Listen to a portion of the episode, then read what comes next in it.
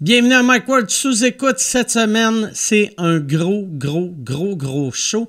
Merci beaucoup à mes invités et merci à mon commanditaire. Cette semaine, la boîte vegan. C'est le goût d'avoir du comfort food vegan fait avec amour, qui est délicieux, qui est bon pour la santé et qui est livré chez vous va sur laboîtevegan.ca. Si tu commandes pour plus de 85 la livraison est gratuite.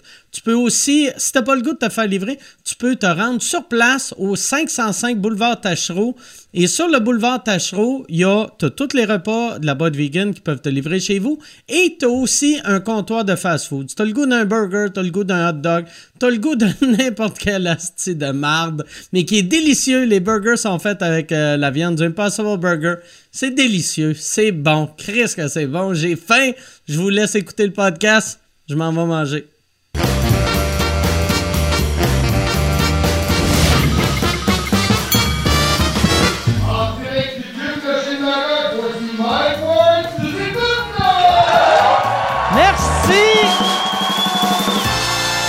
Tout le monde! Merci beaucoup! Bienvenue à Mike Ward sous écoute. On est de retour à Magog. On avait fait des shows ici avant les fêtes. On était supposé revenir après les fêtes. Puis après, euh, Magog a été fermé, Montréal a été fermé, tout a été fermé. Et euh, merci beaucoup euh, d'être là. Merci à Yann Thériault. Yann, comment a été ta journée aujourd'hui? Super bien été. J'étais allé manger au McDonald's de Magog. J'étais allé prendre une crème glacée. Toute la patente. Ouais. C'est beau, Magog. En C'est tabarnouche. hein? C'est une maudite belle place. Fait que toi, tu t'es dit, c'est beau Magog, va aller au McDo. Ben ouais. Là, t'étais dans le line-up. Regarde-moi ça, comment c'est beau. Tabarnak. C'est bien fancy, ça, corps de livre. fait que t'as mangé un cornet. Ils sont bons, les petits cornets. euh, Euh, non, j'ai mangé un, un, euh, un milkshake. Un milkshake. Ouais, OK. T'as ouais. bu un milkshake? ouais, ouais. Mais tu sais, ils sont tellement consistants que quand tu tires sa paille, la paille, à, à, à, tu sais, ensemble là, parce que c'est trop, euh, c'est trop solide. Là. OK. Genre de mil- milkshake de même. Là. T'étais venu, par exemple, euh, tu sais, l'autre fois, quand on était venu à Magog, t'étais-tu déjà venu à Magog dans ta Euh, vie? non, les deux seules fois que je suis venu, c'est pour sous-écoute. OK. Ouais, Ouais. c'est une crise de belle ville. C'est une belle ville avec la rivière qui passe, Ah tout. Ouais. Ils ont l'air d'avoir un beau parc, toute la patente. Vous avez Ouais, une belle place. ouais, ont- mais pour vrai, c'est une des belles places. Puis on est très chanceux. Je veux remercier le Vieux Clocher de Magog. Merci beaucoup euh, à Bernard. Merci à tout le monde du Vieux Clocher. On est tellement bien reçus ici. C'est tellement une belle place. Très content de faire sous-écoute ici. Et euh, je vais, d'habitude, je donne des petites nouvelles en, en startant le podcast, mais là, j'ai le goût de vous présenter euh, tout de suite les invités parce que euh, c'est ça. C'est là en plus j'étire, mais le monde qui vont écouter sur le web, c'est déjà leur nom dans le titre. Fait que c'est pas une surprise pour le monde qui écoute, mais c'est une surprise pour vous autres. Très content de les avoir, mesdames et messieurs. Voici Arnaud Soli et Danny Turcotte.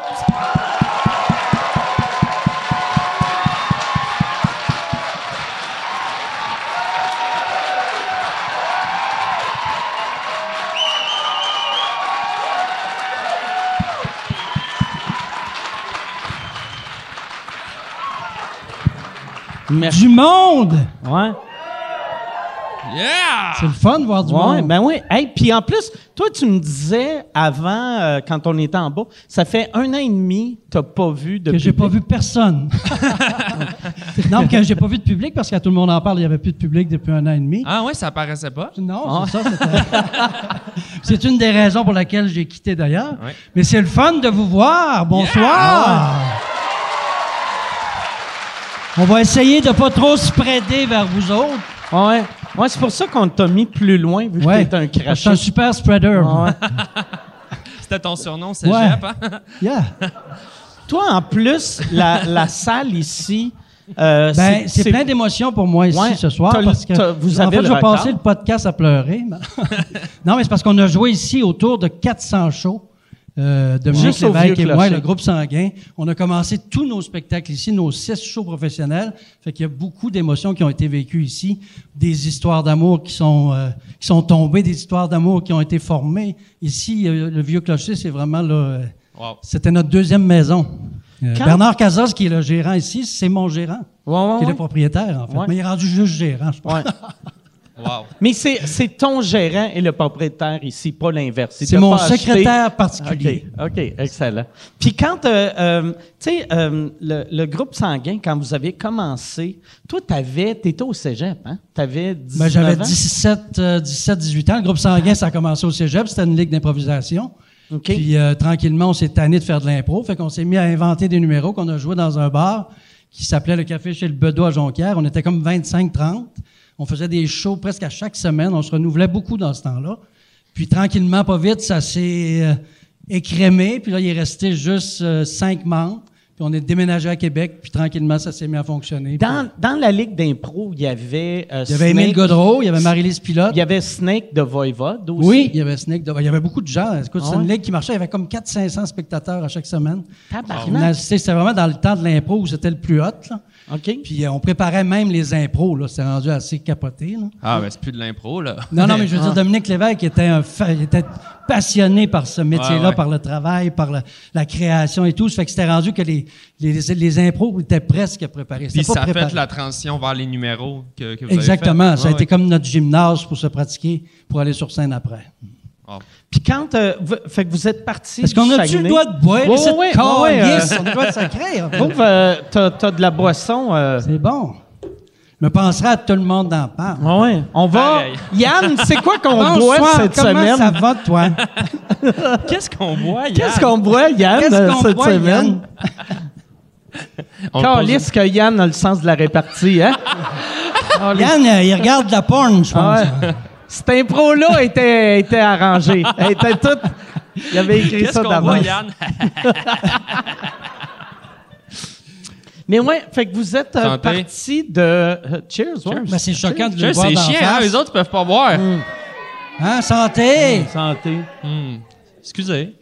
On J'aime peut même ça pas vous donner que- des gorgées, en plus. Je- Tu sais que ça a commencé avec. Hey, une bonne petite bière à Magog, hein? Ouais, il y a. Pour vrai, ça doit être fâchant. Asti que ça fait du bien, une petite bière à Ouais. Magog, hein? Bon, je vais m'en ouvrir un autre. Estrie puis Estrie puis bière, c'est un mix parfait. hein? Ouais. Mais. euh, Mike, il veut nous ramener dans le sérieux. Ouais. Non, non, mais non. Euh, Mais euh, tu, tu bois-tu plus depuis le début de la pandémie? Ou, Euh, euh, honnêtement, non. J'ai toujours un débit pas mal équivalent. OK. Euh, j'ai toujours bu T'es un bon égal. buveur. Hein? T'es un bon J'étais un buveur. buveur quotidien, OK. mais toujours la même quantité. Pas beaucoup, un petit peu. J'aime ça. OK. Toi? Euh, euh, euh, pareil. Le début est pareil. C'est la fin de soirée qui est différente. Non, mais pour vrai. On le je- voit par les, les bacs de bière qu'on a. Hein? Ouais. Ouais. Toi, t'as prévu plus que nous autres. Là. Ouais. Puis un thé vert, puis Ouais. la bière. C'est du brandy qu'il y a là-dedans, par exemple. Mais moi, j'ai remarqué, je bois moins euh, depuis la pandémie Ah que oui? je buvais. Ouais. Tabarnak, tu buvais? ouais. Non, mais je bois quasiment plus. Je, je bois euh, pendant les podcasts. Puis. euh, C'est juste pour entretenir ton personnage. Exactement. Mais pour vrai, tu sais, il y a. euh, mettons, tu sais, ma femme m'a jamais demandé d'arrêter de boire, mais je vis de ça un peu. Fait que, tu sais, ça me dit, il faut que tu arrêtes de boire. Je suis comme, ben, ça fait partie de ma job. Un peu comme Serge Gainsbourg, comme Plume la Traverse, les personnages qui prennent un Exactement. coup. Tout- Tous les alcooliques. tout, tout du monde qui aurait sûrement été meilleur s'ils ne buvaient pas. Mais. Toi, tu, tu bois-tu beaucoup ou. euh, Euh, je- ben, moi, c'est des passes. Tu sais, je- j'aime vraiment ça boire. Puis quand, quand j'ouvre la, quand j'ouvre les, les valves, ça peut y aller. Mais euh, Est-ce que tu changes quand tu es en état d'ébriété? ben un peu là, mais tu sais. Est-ce que tu deviens violent ou? J'ai le- non, non, pas violent, mais euh, Pas violent! J'ai le goût de me battre. Je suis pas violent, mais j'ai le goût de défoncer des gueules. mais euh, non, moi, quand je bois, je deviens vraiment joyeux. Le problème, c'est que j'ai comme pas de fond. Puis, j'ai travaillé dans un bar longtemps. Fait que moi, j'ai juste le goût de continuer à boire des shooters, pas me coucher. Je veux comme pas manquer le party. Mais là, j'ai comme un jeune bébé. Fait que ça marche comme plus. Là, le- je peux plus être hangover tant que ça avec la petite le matin. C'est, ça vaut pas la peine. Fait que j'ai, vraiment slacké plus avec l'enfant qu'avec la pandémie, mais ça a donné que c'était en même temps. Fait que- OK. Ta blonde, ta blonde, elle boit-tu. Euh, sur Elle est comme moi, elle aime boit? ça beaucoup aussi, mais. Elle euh, se drogue aussi, je pense. Ma blonde, c'est le cristal. Ouais. Ma blonde, c'est le cristal met. Mais Elle allait sur le cristal Ouais. meth. hein. Puis ça fait euh, notre bébé, il a tout un caractère, ce bébé-là. il a besoin de son lait aux 15 minutes. Il mord. Ouais, ça doit, ça doit être tough à allaiter un bébé qui mord. Euh, Faudrait Ouais. demander à la mère, à Marie-Pierre Morin. Juste.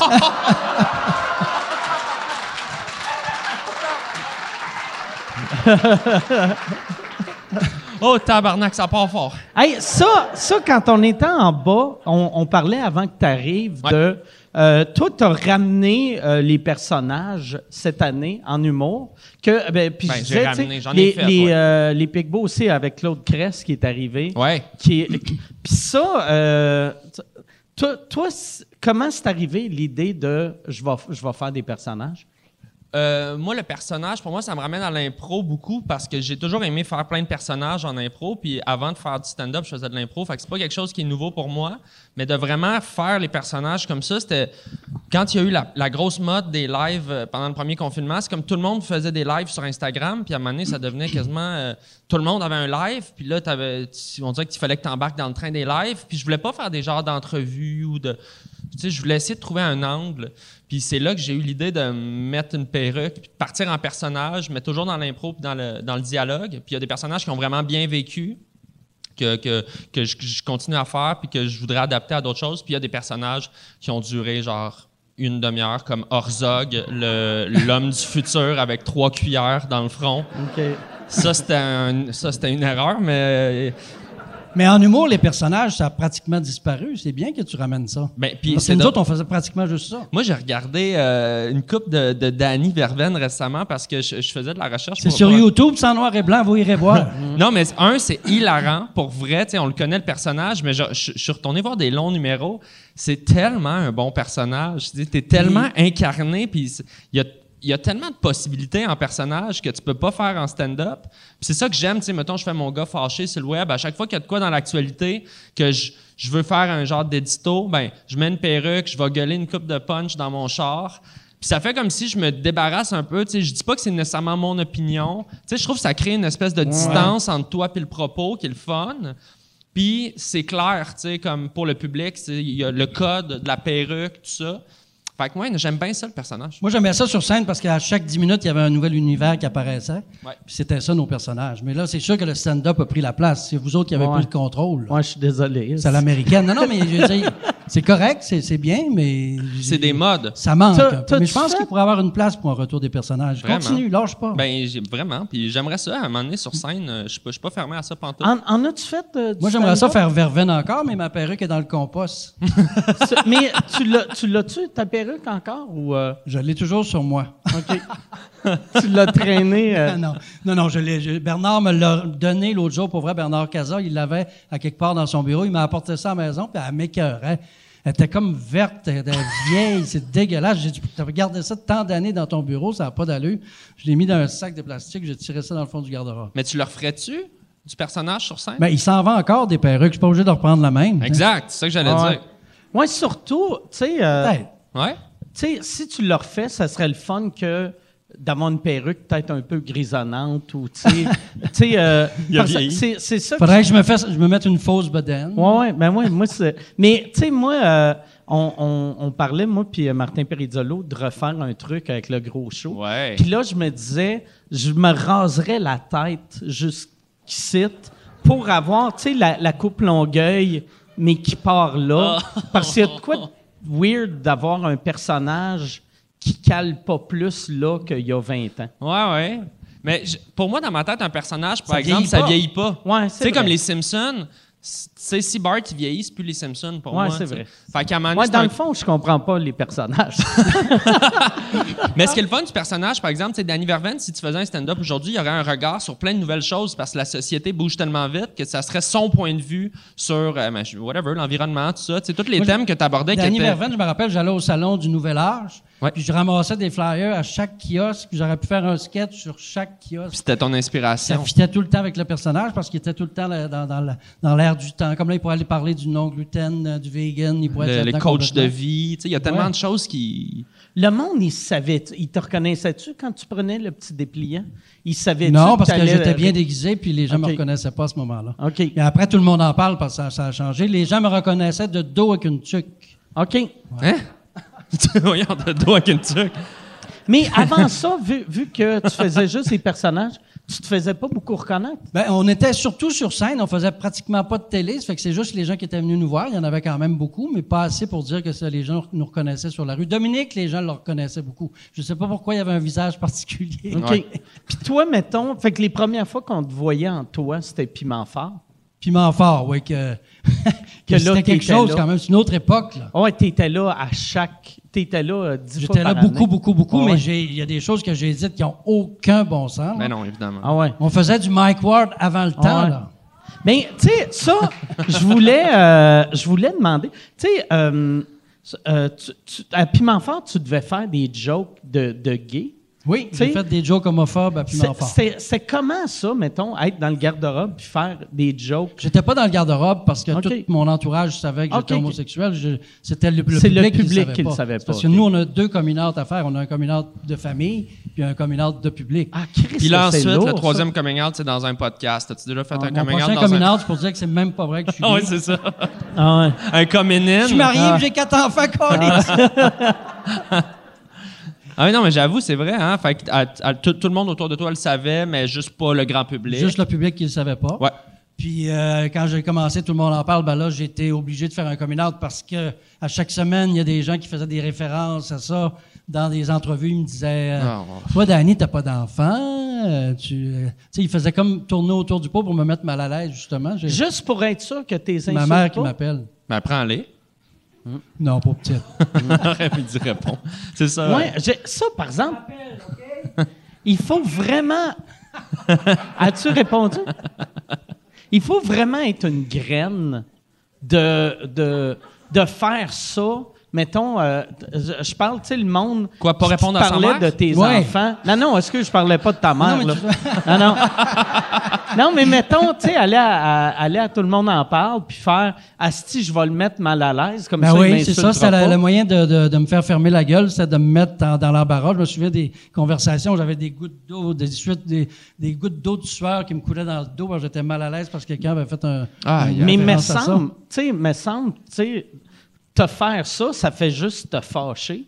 Oui. Moi, je te veux pas fâcher, si t'es si Mais est-ce que ça, avec du recul, tu, tu penses que tu, tu l'aurais jamais fait, ce coming out Ah, ben, je l'aurais fait, c'est sûr. Tu l'aurais fait. Ah oui, ça a juste accéléré. Ça m'a donné les coups des franges, ça m'a permis d'être moi-même partout, en tout temps, en tout lieu, avec n'importe qui. Ouais. De pas être mal à l'aise de parler de sa fin de semaine avec son chum, c'est ridicule. Il faut Non, plus jamais ça. Mm. que personne reste dans le garde-robe. Tellement. Il faut sortir ça. Ça n'a pas d'allure. Vraiment. T'avais-tu. T'avais-tu un. Est-ce qu'on a des lesbiennes dans la salle? Come on! Sors du garde-robe! Quand je dis Gwyn, tu dis Gwyn! Gwyn!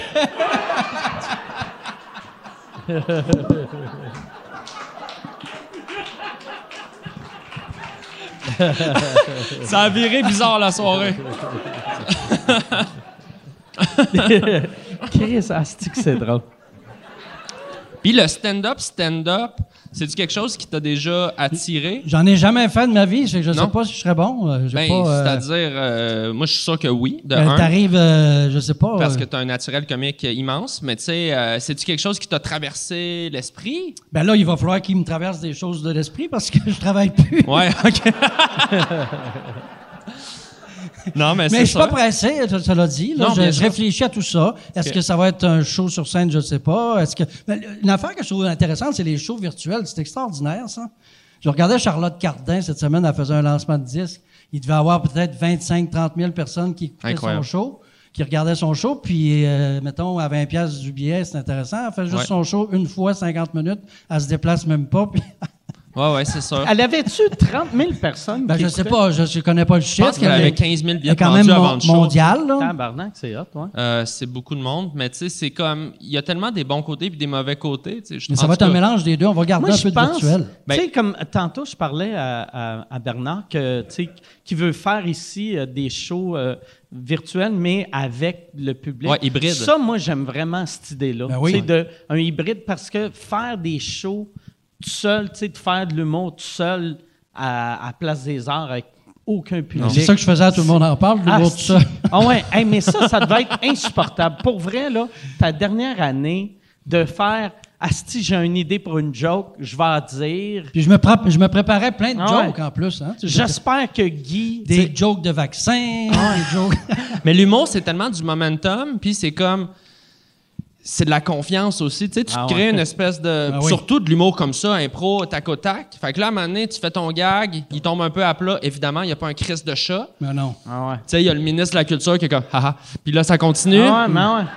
Ah non, Qu'est-ce que- Tu sais, t'as beau avoir un régisseur qui est comme c'est drôle, il y a personne. c'est bon. Ben. semaine après semaine, je perdais confiance Ben parce non, que je me faisais ramasser dans les médias sociaux. Puis là, parce que j'avais dit telle phrase, puis là, j'étais rendu que je me tournais la langue 45 fois avant de dire quelque chose. Puis on sait qu'en humour, Si l'instantanéité, pas c'est tout de suite, terminé. c'est plus Ben, drôle. Ton ouais. gag est plus bon, là, rendu Ah deux ouais. minutes plus tard. là. Non, je parlais de l'autre gars. T'avais, honnêtement la pire job. Comme Ouais. Ah ouais. Ben, j'ai eu longtemps la plus belle job, par exemple. Ouais, c'est ça. Parce que les années où il y avait des gens dans la salle puis qu'il y avait cinq entrevues festives sur six, c'était beaucoup plus facile. C'est sûr. Tu sais, comme aux enfants de la télé, faire cette job-là, c'est beaucoup plus facile. C'est juste du fun, c'est juste agréable. C'est juste- ludique, tu checkes des extraits. C'est, c'est Ouais. pas le drame de la semaine, quelqu'un qui a perdu son conjoint, euh, un suicide, puis là, c'est- tout est là, puis il faut que tu fasses. euh, tu dé- il faut détendre l'atmosphère. C'est pas, Ah ouais. c'est pas évident. là. Non, mais c'est En ça. faisant des jokes devant Pourquoi vous pensez que je bois une main? Ah ouais, non, c'est clair. c'est clair. Mais moi, moi même, Ah euh, ouais, même ouais, ouais. avant que le... Ouais, ouais. Oh ouais, on applaudit son problème d'alcool. Ah. Il est content. Enfin, je suis pas tout seul. Il est c'est- pas tout seul avec son petit chiot rempli. là. Mais moi, moi tu sais, mettons, euh, même avant qu'il enlève le public, j'avais remarqué que avec les réseaux sociaux, euh, tu étais moins, Ben oui. Moi, je me rappelle la première C'est comme un chien dompté, là. La première carte que tu m'avais donnée, euh, c'était le Le style ga- mange-marde, je m'en rappelle. Le- mais, non, mais le, le gag, c'était euh, le Québec a donné Céline au monde. Euh, les Anglais nous ont donné toi. Ben, c'est on, on est vraiment par- perdant dans le deal. qui est- mais qui qui est un bon gag, puis c'est vrai, tu sais. Fait que là, là j'ai fait, ah ouais, Chris, c'est méchant, mais c'est vrai, puis c'est drôle. Et la deuxième fois, j'avais un show qui s'appelait Chien. Il t'avait- la carte, c'était tout le monde devrait avoir un chien comme toi. T'es un gentil toutou. Puis là, j'avais fait, ah, c'est qui doit avoir eu des menaces pour. OK! Là, c'est encore une pub. Euh, je suis en nomination pour euh, l'Olivier de l'année cette année, encore une fois. Merci beaucoup.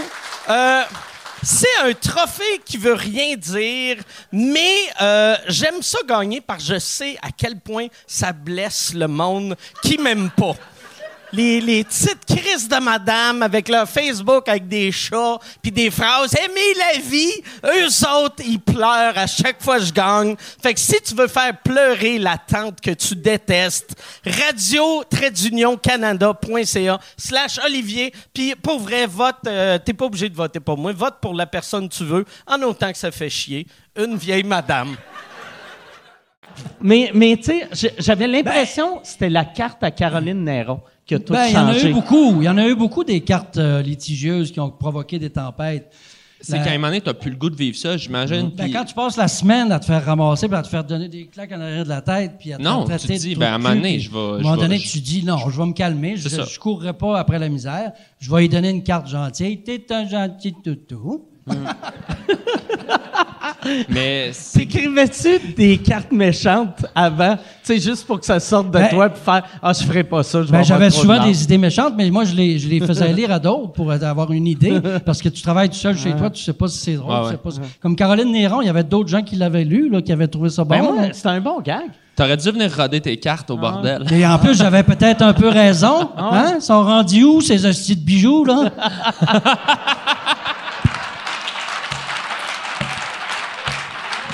Ah, c'est. Levez la main, ceux qui ont des bijoux de Caroline. Hein? Il y en a pas? C'est ça. Toutes des Gwyn. Toutes des Gwen. Super gratuit. Il est accroché. Mais tu dois être content de pas faire le show de Tout le monde en parle à soir euh, en parlant de, de contrats difficiles, euh, tu sais, je veux dire. Ben, à cause que Marie-Pierre Morin sera là. Ben oui, mais tu sais, c'est. Ben non, moi j'aurais aimé euh, entendre qu'est-ce qu'elle a à dire. Ouais, bien sûr, mais. Mais euh, le- je regarde l'émission à chaque semaine, puis je regarde les autres fous et folles Ouais. qui me remplacent. Je trouve ça intéressant de les voir aller. Sans toute la presse. Tu sais, là, tu le regardes euh, comme. Ben, je me rends compte que ma job était vraiment difficile parce Ben que oui. les autres aussi ils patinent, puis eux autres sûr. aussi ils marchent euh, sur des œufs, Ben oui. puis ils font attention à ce qu'ils ils font, ils veulent pas provoquer de. En regardant un show de toi, t'en que- ferais un bon fou du roi, toi? Toi, tu ferais pas que 15 non. minutes. toi. Non, non, Ça moi, là, malade. moi, je perdrais ma job avant la première pause commerciale. Mike, ouais, il- C'est les polices qui viendraient le sortir. Mike, il couperait ton Deuxième micro. invité, pense- tu, tu verrais moi avec une boîte en carton en train de mettre des cadres dedans. Mais même toi, quand tu venais à l'émission, t'étais pas le Mike Ward qu'on connaît. Non, mais non, mais c'est parce que, tu sais, c'est Radio-Canada avec tellement de monde. Tu faisais attention à ce que tu disais. Oui, oui, vraiment, vraiment. Oui, ouais, vraiment. Mais toi, c'est ça, quand, euh, maintenant, tu sais, vu que tu as été 17 ans là-bas, quand tu regardes Tout le monde en parle, aussitôt que la musique part, même si tu es dans ton salon, tu dois pogner un petit stress. Le premier soir, quand j'ai démissionné, puis que c'est la première semaine où j'étais pas là, puis que la musique est partie, là, là j'étais là. Qu'est-ce que je crisse ici? OK. Ouais. Ça me faisait vraiment bizarre d'être dans mon salon et de Ah regarder ouais? l'émission. Puis euh, ça, ça a été émotif, cette, émi- cette émission-là. Mais après ça, ça s'est calmé tranquillement. Ben, c'est un deuil qu'il faut que je fasse Ben tranquillement ben parce que j'ai eu beaucoup de plaisir. J'avais du fun avec la gang. C'est un travail d'équipe de 16 ans et demi. C'est quand même pas rien. Ah ouais? Hey, Puis euh, c'est ça, j'ai- craqué. Puis au arrive. final, Je la- me suis choisi moi-même. Ben, ben, bravo. Parce qu'à un moment donné, tu viens euh, à bout de... Puis, Depuis que j'ai quitté, tout le monde en parle, je, je reçois encore plus d'insultes. pourquoi? pourquoi donc? Mais on dirait que ça me dérange moins. Ben, je comprends, mais pourquoi plus d'insultes? Je sais pas. Ben, des fois, je me prononce. C'est un petit peu de ma faute. Je suis un peu. euh, j'ai tendance à écrire sur Twitter, pour prendre ça. position. Surtout présentement, là, avec le. le- la- la- vous savez qu'il y a une pandémie, vous en avez entendu parler? T'es con, tu crois ça? Tu crois ça? je crois à ça, toi? Sont fous, les artistes. non, mais les gens sont polarisés beaucoup. Fait que, euh, tu sais, les vaccins, anti-vaccins. Fait que si tu prends position, tu fais juste mettre une photo de toi qui s'est fait vacciner, puis déjà, t'es dans la marde. Eh oui. Ah ouais. Fait que c'est- T'en mets pas, Pat Lagacé t'insulte. Oui. Mais c'est. c'est euh, moi, j'ai vu hier, t'avais. Mais hier, il y a un gars qui a mis une photo d'un chien qui chie, OK. puis les crottes, c'est ma face. OK. Le montage est très même, bien ça fait, se peut par ça exemple. comme Faut- montage? Danny, ça se peut-tu que, euh, que T'as, t'as fini de regarder de la porn, toi, là? On va prendre deux Kleenex puis une bière, s'il vous plaît. Non, il y a un condom urinaire. oh. ça, se- ça se peut-tu que, que tout ça, le fait que les gens soient vraiment rough avec toi, ça vienne un peu du fait que t'es associé, t'étais associé à Guilla qui, lui, sur les réseaux sociaux, assume puis il a de l'air même d'aimer le beef sur euh, Twitter. Tu sais, c'est un gars qui aime ça, puis euh, il envoie chier du monde, puis il vit bien avec ça, il assume beaucoup. Je m'en calisse. Ouais. Mais t- alors que toi, t'es plus sans... Alors te que dire, m'en calisse. ça se peut-tu que les gens Ben, vous parce que voyez un l'émission était polarisante. Tout le monde en parle est polarisant parce que Ouais. c'est, souvent des sujets. Puis on est considéré comme une espèce de repère de, de, de je ne sais trop quoi de gauche. Ou, puis là, ben, les gens de la droite nous haïssent. Puis nous haïssaient. Moi, je suis plus là. J'ai besoin de ça. Mais c'est ça, c'est une émission qui marche là-dessus. C'est, une, une émission polarisante qui se nourrit de cette polarité-là parce ouais. que les gens écoutent Tout le monde en parle parce qu'il y a des sujets que tout le monde a parlé. Et c'est un défi tellement difficile, tout le monde en parle, dans la mesure où, tu sais, si tu veux être super... Tu peux pas être 100% objectif, faut que tu prennes un angle dans tes entrevues. Si tu es trop euh, complaisant, les gens te le reprochent. Si tu attaques trop la personne, les gens te le reprochent. Fait que ça, à un moment donné, c'est comme faut que tu choisisses une posture puis que tu y ailles. T'es sûr de ça te faire fera, reprocher de quoi? ça fera jamais l'affaire à personne. Non. Quand Fait on que- reçoit des politiciens, c'est qu'on est vendu à ce parti-là. On a été identifié Ah ouais. à tous les partis. Ouais, c'est ça. Euh, fait que là, on ne sait plus quel parti qu'on est. Euh, les souverainistes nous haïssent, les fédéralistes aussi. euh. Mais en même temps, il y a plus qu'un million de personnes qui l'écoutent chaque semaine. Fait qu'il y a sûrement une raison que le show il reste pertinent. Bon, oui, absolument. L'actualité le nourrit. Ouais, absolument. Arrêtez de m'en parler. Je vais regretter d'être parti, Calis. Là, toi, la, la prochaine chose que tu vas faire, tu sais, comme là. Je vais prendre une l'instant, gorgée, là. Tu veux prendre un, un- un peu de temps relaxé. Euh, tu penses-tu que la prochaine affaire que tu vas faire, ça va être de la télé ou de la radio? J'ai une ou- couple ou de projets télé, mais euh, vraiment, je pousse pas trop, honnêtement. Là. Euh, Je rappelle pas le monde beaucoup. Je veux pas que ça démarre trop vite. Je veux profiter de ce temps-là d'accalmie. Ça fait quand même 38 ans que je travaille sans arrêt. Hey. Quand même que je prendrais six mois, là, ça serait pas grave. Qu'est-ce venu- que je fais ici, d'ailleurs? Ouais. Mais oui. Ton- Danny est venu à la salle en vélo, faut le dire. Là, Il Ouais. est en vacances. Là, Ah ouais. J'ai le dos Chris, plein de boîtes, là, ça paraît pas, je suis de face, là, mais... Il est parti de Montréal en plus. Oui, je retourne à Montréal en vélo après. Mais attends, là, là tu es à Magog. On a un projet de- d'émission de télé que je trouve intéressant. C'est justement sur l'histoire des personnages humoristiques euh, de l'humour québécois. Je serai animateur de ça. C'est un documentaire où on présenterait chaque personnage avec le- son créateur. OK. Ouais. Ah, Ça, c'est ça. Un documentaire sur les personnages. Parce qu'ils ont quand même une importance dans l'histoire de Ça l'humour. va être une, série, genre, euh, ou, ou, euh, un documentaire? C'est une série. OK. Mais tu sais, c'est un projet, là. Il n'y a rien, rien de décidé. Il n'y a Hum. personne d'approché. J'en parle pour la première fois ce soir ici. OK. Ah, c'est le fun. Il n'y a ça. même personne qui est au courant. Il y a juste moi. Il y a- Ben, mais tu sais, comme mettons, euh, tu sais- tu sais, tu disais, il y a moins de personnages, mais tu sais, comme les Denis Drolet. Ben, c'est- c'est des personnages, absolument. Ben oui. C'est, euh, D'ailleurs, ils sont dans la liste des personnages que je voudrais qu'on Ouais. reçoive. Sexe illégal. Tu sais, il y, y y en a plein. On dirait, il y a Puis, eu. Y a puis eu les une- classiques, classiques, tu sais, je veux dire, des personnages dans l'âge d'or de l'humour au Québec, des personnages, là, tu sais, que ça soit les Jean-Michel Anctil, les. Daniel Lemire, euh, je pense à euh, Réal Michel Bellan, Barrette, Michel euh, Barrette, tu sais, c'est des gros Même. Sol, Sol, le clown Sol, il, il était là longtemps. Mais ça, Il c'est pas un- pas de même dans la vie. Non!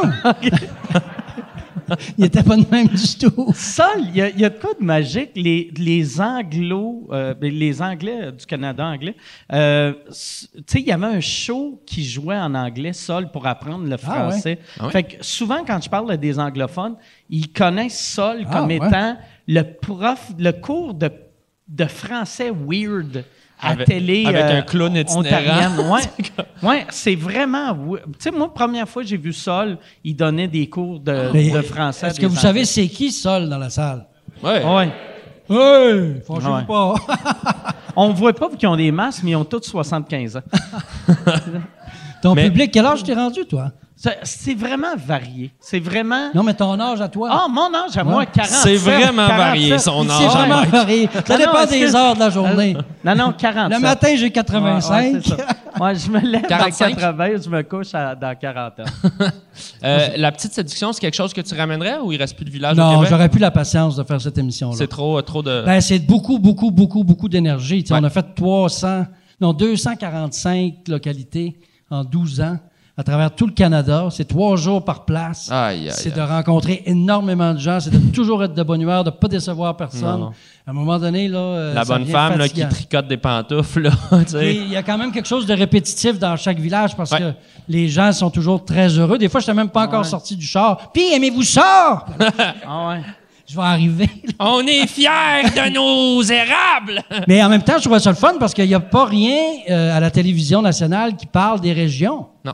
C'est quasiment juste Montréal-Québec. Il y a d'autres Ah ouais. choses ici. Là. Non, mais c'est vrai, c'est pour ça que le Ça- show marchait aussi. Ben oui. Moi, on dirait que c'est une des affaires que j'aime le plus d'être humoriste, c'est que ça m'a permis de voir De quasiment connaître le Québec. tous les villages du Québec. Ouais. Ben oui. Tu sais, c'est rare. Tu sais, ça arrive des fois que je connais pas, mettons, un nom de village, puis après, si la personne me le décrit, après cinq minutes, je fais Ah oui, c'est Oui, il y a une en église, il y a une caisse 94. populaire. Ouais, j'ai joué dans le sous-sol de telle place. Puis, euh, ouais, je suis vraiment content d'avoir vécu ça. Toi, euh, là, à ce temps, il y a. y a- ben, il n'y a pas de show depuis un an et demi, mais j'ai l'impression que les shows maintenant, c'est plus Montréal, Québec. Avant de partir en beaucoup, tournée. Euh, c'est vraiment, on dirait, soit tu fais la run, Côte-Nord, Gaspésie, après ça, tu fais euh, Saguenay ou tu fais la BTB, mais sinon, c'est quasiment toutes des shows qu'on peut revenir coucher. C'est beaucoup le Grand Montréal, à ce temps, avec les Brossards, Saint-Eustache, Saint-Jérôme, Sainte-Thérèse. Les banlieues sont tellement peuplées qu'il y a des grosses salles. Euh, Puis ouais, je Mais sais toi, t'as pas. pas encore fait la grosse run, là. Non, non, non. T'as pas Il eu le temps. sortait Non. son show à peu près Ben ouais. huit jours après le COVID. Ouais, pour vrai. Mais Nous autres, dans le temps du groupe sanguin, on partait trois semaines. On revenait pas chez nous. là. Non-stop, là? Non-stop. Ah, wow. C'est des estis de tournée, là. Ouais, ouais. Là, tu peux faire ça. tu- tu fais la run, euh, mais tu pars pas trois semaines. Co- tu sais. comment ça marchait quand vous partiez, tu sais, le groupe sanguin, c'est combien de chambres d'hôtel, une équipe de, tu sais, combien de tech? Vu que vous aviez bien des costumes, c'est-tu un On 52 couchait pieds? tous dans un lit double, tout le groupe au complet. OK, tout le monde dans le même lit. D'abord, il y avait trois homosexuels dans le groupe. OK. Au début, il y en avait deux, puis là, t'as- il y en a un qui a fait, bon, ben là, tant qu'à faire, euh, C'était plus simple de même. Non, non, on avait chacun notre chambre. On était quand même bien. euh, bien on- ben, les, dans- les salles étaient moins belles aussi. Ça s'est amélioré au cours des années. Parce qu'à un moment donné, les hôtels étaient vraiment miteux. Ah Et moi, j'en ai vu des hôtels miteux. Hein. Oh, oh, oh. tu traînais-tu ta propre oreiller ou... euh, Non, non, j'ai jamais eu ce dédain-là. là. Euh, Tu tasses le petit poêle frisé puis tu te couches. Ah, Mais ça, il y a de quoi de magique pareil? le petit poil frisé. Tu sais, au, au- au- au Québec, tu sais, les humoristes, on est extrêmement populaires, on devient des vedettes, mais tu sais, souvent, quand tu te promènes de petit village en petit village, tu couches dans des places que tu fais. Je peux pas croire c'est ça le succès. Tabarnak, tu sais, ça n'a pas de sens de faire j'ai réussi puis tasser des poils de poche en, en te disant je vis le rêve. Mais on, on dirait qu'il y a certains hôtels, ils achètent tous le même désodorisant. Là, ça sent toute la même affaire, le tapis, euh, Ah l'ancien, l'ancienne chambre fumeur. Tu sais, la petite Ouais, odeur ouais. d'ancienne chambre fumeur là, qui reste dans le tapis brun. Là. Ah ouais, avec la Ils ont vieille, tous acheté la même couleur la de vieille peinture. clim qui pue la poche, là, Ouais. tu sais, ça, la, la clim chaude, là, vieille. là. Ouais, Ça, c'est glamour, Ouais. hein? Là, à cette heure, tous ces hôtels-là, en plus, ils ont mis du plancher flottant, Ouais. mais ça sent encore le vieux tapis. Ouais. Fait que tu rentres, t'es comme Chris, ça sent le tapis, mais il n'y a pas de tapis. Moi, j'aime ça, les Un hôtels. tapis fantôme. Ouais, un tapis fantôme. Moi, j'aime ça, les hôtels cheap. Je trouve qu'il y a quelque chose, il y a comme un- une petite magie de. Je sais pas, j'aime ça. Avec, Moi, le avec le tapis en papier bienvenu. là. Ouais, tout ça. C'est comme des flamands. Moi, j'ai fait une tournée de trop dans les motels cheap. Au début, je trouvais ça drôle, Ouais. puis j'aimais bien ça. Puis j'étais comme, Asti que c'est drôle, ça? Je peux pas croire que je vis de même. Puis un moment donné, j'ai fait, je peux pas croire que je vis de même. Ouais. Tu sais, Il y a, y a un 5 étoiles là-bas. Je suis dans un 2 étoiles parce que je trouve ça drôle qu'il y a une piscine dans le lobby. Ouais. Pour sauver, quoi, Ouais. 40$. piastres. Je vais, ouais, c'est ça. En plus, ouais, te- tu sauves pas grand-chose. Le, le prix des hôtels d'un 4 étoiles, 3 étoiles. non, puis en plus, il faut que tu brûles tout ton linge après, tu sais. Ouais, que, exact. Au final. Non, mais ça, ça s'est quand même amélioré, Ouais, ouais, l'hébergement. Moi, je te parle de plusieurs années. Là. Je veux dire, il y a- il y, a eu euh, du travail qui a été fait. Les hôtels sont un petit peu moins pires. puis Il y a beaucoup de restaurants qui ont ouvert un peu partout euh, en province. Ouais. Les conditions de tournée sont mieux qu'étaient. Ouais, c'est sûr.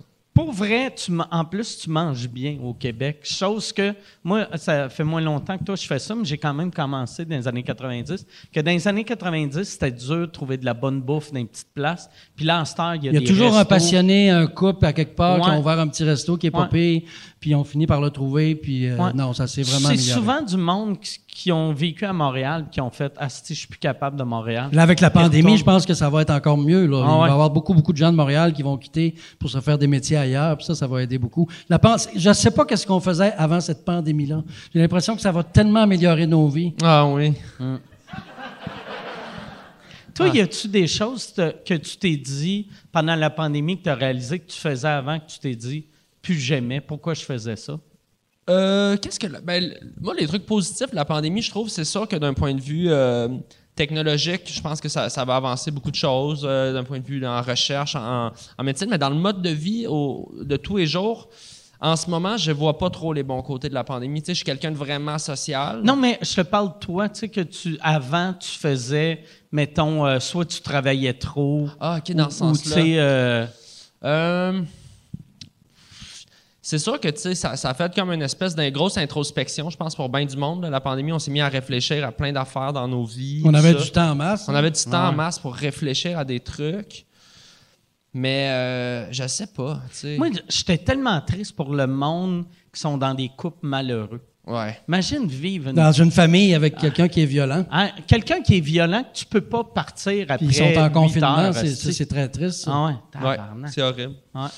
Euh, ben, tu sais, je- pense que ça a accéléré bien des choses. Tu sais, des couples que ça marchait semi. Il y a beaucoup de monde qui se sont crissés là pendant la pandémie parce qu'ils se sont rendus compte que ça marche juste pas. Ouais. Tu sais, ça a accéléré la patente. Autant que des gens qui commençaient à se dater, qui sont ramassés un petit peu dans un couple bulle, qui ont fait Ah, ben oui, ça marche, go, go, go, on fait une famille. Tu sais, il y a- il y, a les deux qui se peuvent. Mais euh, Moi, c'est vrai, j'ai- une couple d'amis que, juste avant la pandémie, Hey, on vient d'acheter un condo, c'est cool, on va se marier. Puis trois semaines après, comment ça va? toi? Ah, j'ai un demi-sous-sol à Ville-la-Salle. Ah ouais, hein? Mais tu sais, c'est. Ouais, c'est- comme tout, mais je- moi, je suis bien tanné. je suis bien, Ah, ben, on tanné. est tous là. à bout. là. On a plein de cul de la pandémie. je suis bien là, ça, tanné. Mais en même temps, on peut pas... euh, on peut pas aller manifester contre les mesures Mm. sanitaires. Moi, je pense pas que ce soit une bonne idée parce qu'on est prêt avec, on n'a pas le choix. Mm. Il faut les faire. C'est partout dans le monde entier qu'il y a un problème. C'est pas juste ici au Québec. Ouais. Fait que c'est- beau de dire oh, nos dirigeants font pas bien ça, ils gèrent mal ça. On peut chialer, oui, mais partout il y a eu des erreurs qui ont été faites. Ici aussi, il y en a eu. Moi, j'ai euh, juste ça a l'air à mieux aller. Ça, y a-tu, y a-tu- combien il y a de gens de vaccinés ici? Les vaccinés par applaudissement, Il y en a pas beaucoup. toutes des gouines. Moi, j'ai juste Ils ont ouvert pour les Gwyn, je crois. hein? Je pense que c'était le premier groupe. Avant les 85 et plus, les lesbiennes néousans. Après ça, les CHLD. Ouais, parce qu'ils considèrent des lesbiennes comme des travailleuses essentielles. C'est la... Mais Ou comme une maladie chronique, c'est selon. c'est ouais, c'est juste des religieux qui donnent le vaccin. On a vraiment C'est le droit de dire n'importe quoi ici, hein? Ah, ouais, Ouais, ouais. c'est ça. Ah ouais. Pas habitué, hein? Je t'ai fait une carte d'année dans ce moment. Ça, le pire, j'ai gardé toutes les cartes que tu m'avais données. Mais tout le monde qui en a reçu Ouais. me disent qu'ils Ouais. les ont gardés. Ouais. Euh, le- même les, les- les politiciens, Pauline Marois, je les ai toutes à la maison. Justin Trudeau m'a dit qu'ils les avait gardés aussi. La mieux. version française, j'ai déjà regardé la version française, mais on dirait que je me rappelle pas. Y avait-tu des cartes aussi ou c'était ton idée? De temps à autre, il y avait une carte, mais euh, nous, on a vraiment capitulé. on a décidé qu'on donnait des cartes, puis ça c'est devenu comme une tradition. Puis là, les invités qui en avaient pas, ils me disaient J'ai pas eu de petites cartes. Puis C'est ça, parce qu'il y a eu un moment que c'était pas tout le monde. C'était comme un petit, un, un petit clin d'œil. Ça a toujours là, été pas tout le monde. Ah, ça n'a jamais été tout le monde à la fin? Non. Ah. Non, il y en avait toujours trois ou quatre par semaine. OK. À un moment donné, je pensais qu'à la fin, je pensais que c'était tout le monde. Mais c'est sûr qu'à un moment donné, j'avais fait le tour parce que le concept de la carte il était dépassé parce que je pouvais plus être méchant, donc ça devenait juste des hommages. Fait que c'était un peu plus plat. Ouais, ouais. Un bien cuit d'une ligne. sais, Exactement. euh, gentil. Ouais. Fait qu'on a décidé de les enlever, surtout pas de public. Oui, oui. Ça- C'est moi qui lisais parce qu'ils pouvaient même pas y toucher. C'est que c'est pathétique, c'est pas- cette pandémie-là? Il aurait- Ou en hologramme, ça aurait été bon, je sais pas. Ah, c'est vrai, ça. C'est... Ah, je réalisais même C'est rendu pas. que c'est moi qui lisais la Ah carte ouais. aux gens. Ah, Fait que ouais. c'était ridicule. Y en a-tu du monde qui, à, à part, tu sais, on, on se rappelle de Caroline Néron, mais qui s'était, qui s'était, ch- qui était fâché? à- Plusieurs, plusieurs. Puis il François le dit- Legault était extrêmement fâché à un moment donné. Il écrivait sur Twitter parce qu'il était en campagne électorale. Puis le slogan, c'était euh, On se donne le go. OK. C'était un très bon slogan. Hein? Puis moi, la carte, c'était euh, Vous pouvez dire à votre famille que le 11 octobre prochain, on leur redonne le go. OK. Il était fâché. C'est un très bon gag. Ouais, mais lui, il Ah l'avait ouais. pas pris pantoute parce que si tu es méchant avec un, il faut que tu sois méchant avec l'autre la semaine suivante parce qu'ils sont en campagne électorale. Fait qu'il faut que ce soit équitablement méchant. Fait que là, il- j'ai hâte de voir celle à Mme Marois. C'est rappelle ça, même mais Je me rappelle même pas de celle à Mme Marois. Je pense Ça que aurait été drôle si tu donnes- t'es lettre. Ou juste pour faire chier Legault, c'est genre juste, je vais voter pour vous. Une, euh, une à Jules, Gilles Duceppe aussi, qui était en campagne électorale. Puis euh, là, là, je m'étais fait ramasser par les souverainistes. là. C'était toute la semaine. Gilles Duceppe était obligé de faire un appel à ses troupes pour calmer le monde parce qu'il était Ah, tout fâché contre moi. Aïe, aïe. Là, c'était, euh, je suis certain que le 15 octobre prochain, vous allez retrouver euh, votre siège les deux pieds sur votre pouf dans votre salon.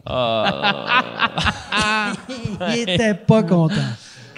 Ben, tu sais, c'est pas ça. Ah, c'est quel job difficile. Je sais pas Ah comment ouais. t'as Mais fait. au Québec, on est très frileux aussi. On a de la misère. En France, ça bitch bien plus que ça. Ouais. On n'aime pas la confrontation. On n'aime pas la confrontation, puis on n'aime pas quand le ton monte. On pas. ça. euh, On- Mais toi, toi quand tu as commencé, tu, tu savais-tu à quel point que le, ça allait faire de la merde? Non, parce que j'étais très naïf, puis j'avais beaucoup de plaisir, puis j'y allais, je fonçais dans le tas sans me poser de questions. Il n'y avait pas de médias sociaux. Ouais, ouais. Il n'y avait pas de Facebook. il y avait- On avait juste une boîte de courriel que les gens nous envoyaient des bêtises. Puis ils nous avaient enlevé l'accès à ça parce que ça nous dit, on était trop distraits par ça. puis on avait tendance à aller lire des insultes.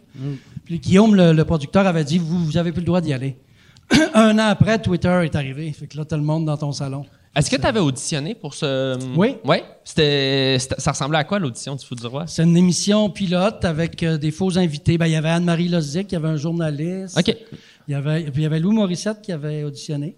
Les, Ah, les ouais. autres faisaient-tu des, des cartes aussi? Parce que ça doit être weird pour Anne-Marie Lozic qu'elle se fait insulter par 28 personnes différentes. Ben, Anne-Marie Lozic, sa carte, c'était, cette carte est 100, 100% plastique, comme vous.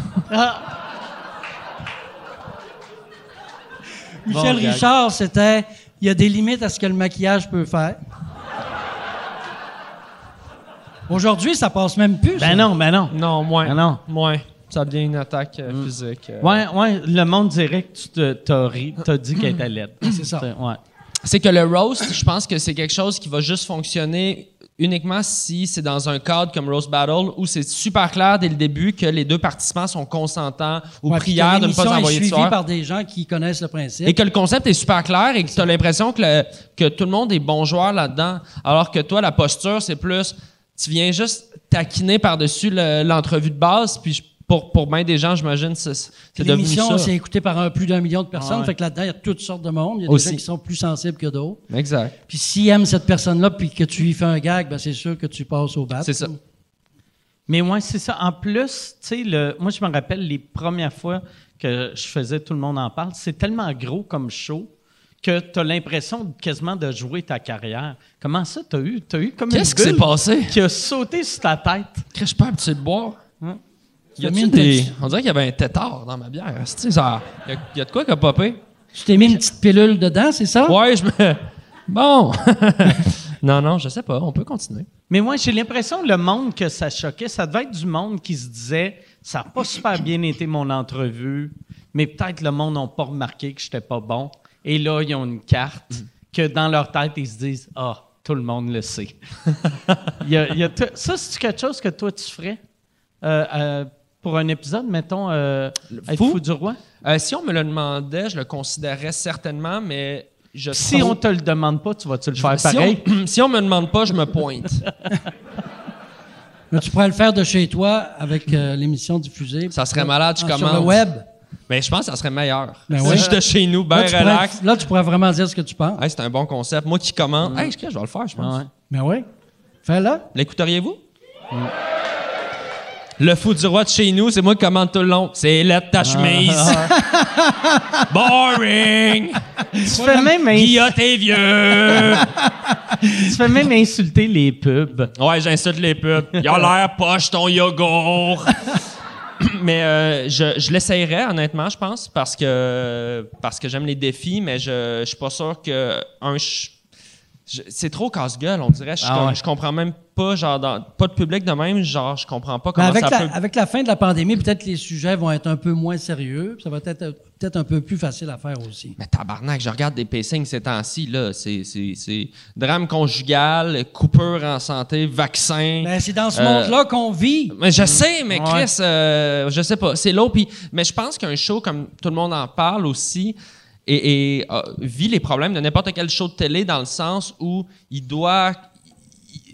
Tu peux pas aller trop intense dans un truc. Tu sais, je pense que c'est vraiment une bonne émission dans les dans les sujets. Puis ils, ils vont quand même loin dans les entrevues, mais comme pour dans l'humour en tout cas, c'est comme j'ai l'impression que ce genre de show-là sur le web, disons avec comme des, des- des bons invités comme ça, on pourrait aller tellement plus loin sans l'espèce de radar de toute la population qui te scrute puis qui commente en direct. Je sais pas comment l'expliquer, mais c'est comme Mais c'est si- qu'aussitôt que t'es. J'ai l'impression aussitôt que t'es trop écouté, euh, tu, tu- tu cherches le trouble maintenant, vu que on- on- le public est tellement différent. tu sais. C'est ça. Fait qu'on dirait, tu fais un show qui, si tu attires un million de personnes, c'est sûr que tu vas faire chier 400 000 personnes avec chaque entrevue. C'est ça. Si t'es pas dans l'angle qu'eux autres veulent. Puis en plus, sur les médias sociaux, c'est les gens les plus chialeux. Là, Ah ouais. Parce que la, la majorité des gens pensent pas de même. Non, non, non. C'est ben juste non. que les plus tonitruants se sont trouvés une niche. Ils sont sur Twitter, ils sont Vous, partout. euh, dans- Puis eux autres, ils hurlent, ils chialent. Puis on a l'impression que c'est eux autres qui ont le contrôle. Dans votre entourage, en connaissez-vous beaucoup des gens qui, mettons, ils écoutent des émissions de télé, puis en direct, ils écrivent de la marde sur leur, moi, les moi réseaux j'en connais sociaux? pas.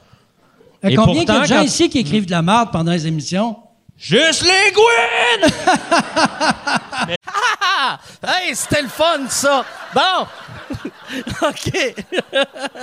non, hey, là, là, je vous dérange pour faire une pub. Je suis présentement en tournée avec mon show Modeste. Euh, J'ai euh, fait euh, 25 soirs. Je suis en train de faire euh, 25 soirs au Club Soda, Bragg. Euh, 25 soirs, sold out, double Bragg. Mais là, cet été, je pars en tournée les 27, 28, 29 juin. Je suis à Brossard. 18, 19, 20 juillet. Je suis à Saint-Eustache. 14, 15 août. Je suis à Brossard. Euh, ma tournée, c'est ça. C'est deux villes. C'est... C'est modeste, mon affaire, tabarnak. Deux villes, puis après, on arrête ça. MikeWard.ca pour des billets. All right. Mais moi, d'ailleurs, c'est L'association des Gwyn qui va Non, revenir non, contre toi. moi, j'avais commencé à faire quelque chose il y a une couple d'années que, tu sais, euh, pas, pas sur les réseaux sociaux, mais quand, quand je regarde un show télé que j'aime, j'envoie un email au Ouais. producteur. Tu sais, juste faire, hey, j'aime bien ça. C'est Je sais que tout le monde écrit quand il trouve c'est de la merde, mais bravo. Puis souvent, tu sais, je sais même pas si mon email se rend, mais je fais, moi, je- moi, je me sens heureux de faire ça. Parce Puis que- j'ai l'impression que la personne qui lit 28 emails de vous êtes des hosties de sans cœur, ça va faire du bien faire hey merci. Parce que j'ai l'impression que quand tu regardes les réseaux sociaux, tu as l'impression que c'est un reflet de la réalité, mais je suis pas Ouais, d'accord. c'est je pas pense que les gens qui écrivent sur un réseaux sociaux, c'est une mince couche, puis ça joue dans la tête de tout le monde, puis ça joue dans la tête des producteurs qui disent OK, on va changer notre show parce qu'il y a 100 commentaires négatifs. Ah ouais. 100 commentaires négatifs, c'est sûrement 8 madames Mais- avec des faux comptes en psychose à Drummond ouais. qui sont en train de fucker ta prod. Ah ouais. Mais rappelez-vous, quand ça a commencé, les médias sociaux, ils ont décidé, dans toutes les émissions euh, de, de- de télévision généralistes, ils disaient écrivez-nous, donnez-nous vos, vos commentaires. Ils ont incité les gens Ah à dire leur opinion, donner leurs commentaires. Puis là, à cette heure, ils veulent plus les avoir, puis ils trouvent que ça n'a pas de bon sens. Là, ils payent du monde pour juste faire le ménage en dessous des commentaires, tellement, les- tellement c'est haineux que là, ça prend, ça prend une grosse équipe pour juste supprimer de la merde sur Facebook. C'est de- C'est devenu comme une grosse fausse sceptique nationale. Ah ouais. Mais c'est comme Là, vidait là? Non, non, mais c'est vrai. Non, mais je sais, je- c'est Mais, une bonne image. Tu sais, ils ont, là, là, ils ont supprimé euh, les, les- Tu peux plus commenter, mettons, un article du Devoir ou de la presse. Mais moi, c'est ça que je Ah, trouvais. tu peux plus commenter les articles? Non, euh, le Journal de Montréal, oui, mais plus, il n'y a plus de commentaires. Sur le site Sur du- le site. Parce que moi, il y avait une affaire qui me fascinait au début. Les, les commentaires du Devoir, c'est le même genre de commentaires stupides que commentaires du Journal de Montréal, mais avec un français impeccable. Ben oui. C'était des imbéciles, mais avec Éduqués. tabarnak Avec des éduqués, là. J'étais- aucune faute de français, mais juste des fautes de jugement du début à la fin. Au lieu d'être un mime d'un chien qui chie des Danny, ça serait comme un mime de genre euh, Baudelaire qui chie Danny Turcotte, finalement. La même affaire, mais plus noble. Mais tu sais, quand ça, ça, ça, ça une manière de régler le problème, euh, qu'ils ont, ont fait pour la presse puis le devoir. Mais tu sais, en même temps, y a, moi, il y a de quoi que j'aime de lire les commentaires en dessous des articles. Ben, moi, j'ai- j'aime ça aussi. Ah, je suis fasciné ça me par ça. C'est drôle. Ah. Des fois, je, je fais juste lire, comme je prends un article, puis j'essaie de, de- de deviner la voix de chaque personne, puis je lis chaque commentaire comme avec sa voix. Puis ça m'amuse beaucoup. Mm. Et les gens ont pas de bon sens, mais c'est à la fois très divertissant si tu es dans le bon mode et à la fois très triste aussi, Ouais. des fois, parce que c'est tellement déconnecté de la vie, genre, des Mais fois. sa voix, il, il a l'impression, en écrivant là, que sa voix est entendue, Ouais. puis que son opinion a été lue par quelqu'un. Puis j'imagine que ça fait du bien à quelque part aussi de pouvoir le faire. Mais ces gens-là, avant, tu sais, je veux dire, qu'est-ce qu'ils faisaient avant? Ils, ils criaient juste Il jouait, il jouait du tam-tam. Pour vrai, il était en attente à Fabi la nuit. ouais, c'est ça. Il appelait à la radio. C'était vraiment ça. Je voulais juste dire que euh, Danny Turcotte, euh, c'est comme un chien qui chie Danny Turcotte. En tout cas, en tout cas dans ma tête, c'était drôle. là. Ah. Il y a une fois, il y a un gars qui m'avait envoyé une vidéo pornographique zoophile. C'était quelqu'un qui, qui était avec une truie. J'ai écouté 4 secondes, ça durait 16 minutes, je veux pas voir le reste. Là. Et je sais pas pourquoi il m'avait envoyé Babe ça. 3. Hein? C'est Babe 3, le film. Je l'ai vu.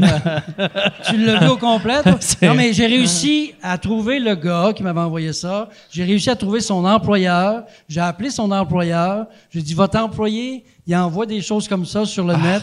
Puis là, ils ont rencontré la personne, puis ils l'ont obligé à m'envoyer une lettre d'excuse. Wow. Fait que j'étais content, j'étais fier de moi. Mais le gars, il dit, dans sa lettre d'excuse, il disait, ben, c'était un autre Danny à qui je voulais l'envoyer. Oh. Mais c'était quand même une vidéo de, de- de pornographie zoophilique. Ah, il, travaillait-tu chez Olimel, le gars? Il travaillait dans un syndicat. Oh boy. Ah. Hey, imagine-toi, juste, moi, j'aurais voulu voir, euh, filmer la discussion du boss Oui, qui fait venir le gars oui. dans le bureau. Michel, euh, on a vu la vidéo que t'as envoyée à Danny Turcotte. Euh, hey, la honte. Puis là, je- il a fait Turcotte. Ah, Turcotte. Tabarnak! Je voulais envoyer ça à Danny Laferrière. Calisse.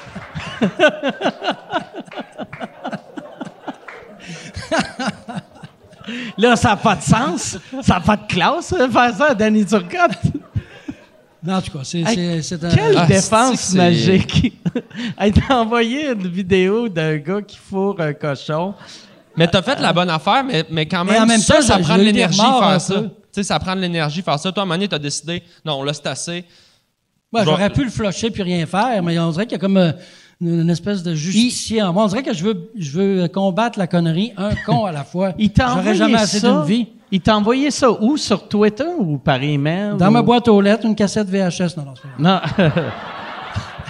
Il m'a envoyé ça sur Facebook, là. euh, En, en message. Ouais. OK. Il dit, regarde ça. OK. Je clique là-dessus. Tabarnak. Quoi que la truie était pas laide. Non, non, c'est pas vrai. Ah ouais. Mais ah, c'est- euh, ouais, qu'est-ce qui se passe dans ta tête Je sais pas. que Je sais pas. tu dis il va trouver ça C'est des build-up. Ça peut pas être un coup de tête, c'est un build-up. Lui, à un moment donné, tu sais, il fait. il- il- ça, ça, ça build. Puis là, à un moment donné, il fait, ouais, une. Puis à un moment donné, il fait, ouais, c'est une bonne idée. Puis c'est ça que je comprendrai jamais. Puis il y a le un- gars, il il y a a un moment qui fait clic. pas long, là, scène, là, c'est... Hein? Ouais, mais tu sais, quand même. Non, c'est pas Mais long. ce qui est fucked up, c'est que le gars, il a une vraie job, tu sais. Puis il nous écoute peut-être. Ah ouais. Puis surtout, à quel, à quel résultat il s'attend? Tu sais, il s'attend-tu, admettons, que Danny soit moins baveux, à tout le monde en parle? Tu sais, genre, Ah, je vais l'écouter cette semaine, il a, dû, il a dû voir mon vidéo de cochon, il va être moins baveux. euh. Ah, non, il a pas changé. Le message va passer. Ouais, c'est ça. Tu sais, à quel résultat tu t'attends quand tu fais ça? il veut-tu m'humilier? Je sais pas. Oui, voulais-tu juste checker si toi aussi t'aimais ça? sais? Moi, j'ai, ré- j'ai répondu En as-tu d'autres? Ouais. Il voulait peut-être t'inviter à une petite date avec du bacon, tu sais, je sais pas. Toi, tu reçois-tu des, euh, des T'en as reçu plein, toi? Euh, des vidéos? Non, mais des choses, pas des vidéos, mais quand t'as fait ton vidéo de complotiste. Ouais, moi j'ai reçu une petite, euh, j'ai eu une petite passe. Là, c'est, euh, c'est c'est vraiment des vagues, mais tu sais, moi j'ai pas un contenu super polarisant, mais des fois je me permets de, de, de- de- évidemment là, tu sais, comme, un- comme un, un artiste qui a une tribune là, tu sais, de, de juste parler d'un truc plus polarisant. Puis, puis comme toi là, des fois j'y pense avant, je me dis, j'ai-tu l'énergie de m'embarquer là-dedans? Puis souvent c'est plate. Donc, tu te censures. Souvent, ben, on- je pense que dans la vie, on se censure tout le temps. de- euh, dans, dans- dans le, dans quotidien, on se censure parce qu'on calcule un peu le. Ça va-tu valoir la Ça peine? vaut-tu la peine en général, tu sais, même. Mais là, sur les réseaux sociaux, il y, y a ce moment-là que tu fais OK, attends. Le gag, il vaut ça. Ça va mettre combien de personnes en crise? Combien de hate mail? Combien de. Puis moi, je deal mal avec ça. J'aimerais ça être plus fort que ça, mais comme je vous disais tantôt dans là, je suis rendu ma blonde qui gère mes réseaux sociaux. Ça t'atteint vraiment? Ouais, ça me rentre dedans parce que, fait que c'est elle qui, c'est elle qui répond à mes, euh, mes messages, pas toutes là, mais tu sais, surtout mon, tu sais, mon Instagram, je reçois des centaines de messages par jour, puis souvent le monde est gentil. 99% du temps, les gens sont gentils, mais il suffit qu'il y en a un qui me qui m'insulte en privé, puis je reste bloqué là-dessus, je vais espionner son compte, je pense, je deviens fou, je suis comme, je vais, je vais le détruire, cet homme-là, tu sais, je vais... Non, mais pour, Je te pour vrai- comprends très bien. Pour vrai, non, mais je, je, vais fou sur la personne, puis je suis comme, pourquoi je suis le même? Pourquoi je peux pas juste m'en Moi, j'ai, j'ai, euh, j'y prends en pitié. Je finis tout le temps par les prendre en pitié. Parce que sur le coup, je vois, mettons, ils m'insultent, puis là, ça me fâche. Puis là, je vais sur leur, leur euh, page, puis là, je vois, mettons, leurs huit esti, photos de soleil avec euh, une pensée positive. Puis genre, des photos avec leur petit-fils qu'ils n'ont pas vu depuis sept ans. Puis là, je suis comme, ah, quelle vie triste que cette madame-là, son seul bonheur, c'est de me chier dessus. Puis en même temps, quand tu vas voir qu'est-ce qu'elle écrit aux autres, tu te rends compte qu'elle haït tout le monde. Oui, oui, oui. Ah, c'est- C'est pour c'est ça pas que personnel, là. c'est pour Ah ça ouais. que sa famille la voit plus. Ben, c'est ça. Ah ouais, c'était une Ouais. malcommode qui a trouvé accès à Internet. là, Ah tu sais. Mais au début, j'avais. C'est ça. tu sais, Au début, je répondais toujours par l'amour, tu sais, genre un cœur. Puis souvent, ça éteignait le monde, puis il était comme, Euh, en tout cas, bonne journée, whatever. Mais des fois, ça les craquait encore plus. Genre, ah, je sais pas, tu sais. Fait que là, j'ai juste. À un moment donné, j'ai arrêté de répondre. Puis Ils sont surpris quand on répond. Ouais. Ouais. Surtout si Oui, tu réponds oui, déjà, avec... ils font, oh, je m'attendais pas à ce que tu répondes, mais non. si tu réponds avec un gag moindrement méchant, là, il joue la carte de Chris, t'es bien raide. Hmm. Asti, Tabarnak, tu viens de dire que tu voulais fourrer ma mère dans le commentaire. C'est sûr, je vais être raide un peu. Tu sais, Mais moi, Ouais. je réponds jamais par la, par la méchanceté parce que ça ouvre comme un. Eux, ils veulent juste ça, en fait. Tu sais, ils veulent te. Puis c'est un dialogue de sourds, il n'y a personne qui va gagner. C'est sûr qu'à la fin, là, ça va continuer à monter. C'est bien rare que, tu sais. Moi, mon meilleur ami, je l'ai rencontré, il m'insultait sur Internet. Ah ouais? Ah non, non, non. C'est pas, non, non, non, c'est pas vrai. Non, non, non, c'est ça, je te dis. C'est jamais ça l'histoire. Ah ouais. Il n'y a, pas de belle fin possible. là, tu sais. oh, ouais, ça finit tout le temps avec un meurtre. Tout le temps, Mike. Ouais, ouais, tout le temps. Quand on m'insulte, je tue. Moi, c'est ça. je- aussitôt que quelqu'un m'insulte, j'envoie une photo de moi qui nettoie un fusil. en disant c'est de ta Juste- faute. Puis avec l'adresse du gars, de graver dans la table avec un couteau. Juste un point géographique. Genre, tu vas trouver le cadavre. Ça, t'as-tu, mettons, toi, quand, quand t'avais eu la merde avec les complotistes, y en a-tu que c'était épeurant ou non? Non, C'était juste ben oui. Ben, tu sais, il y a eu des. euh, tu sais, le pire, c'était- vraiment genre des, des, des, des menaces de. Tu sais, tu vas pas me croiser. C'est. Je vais.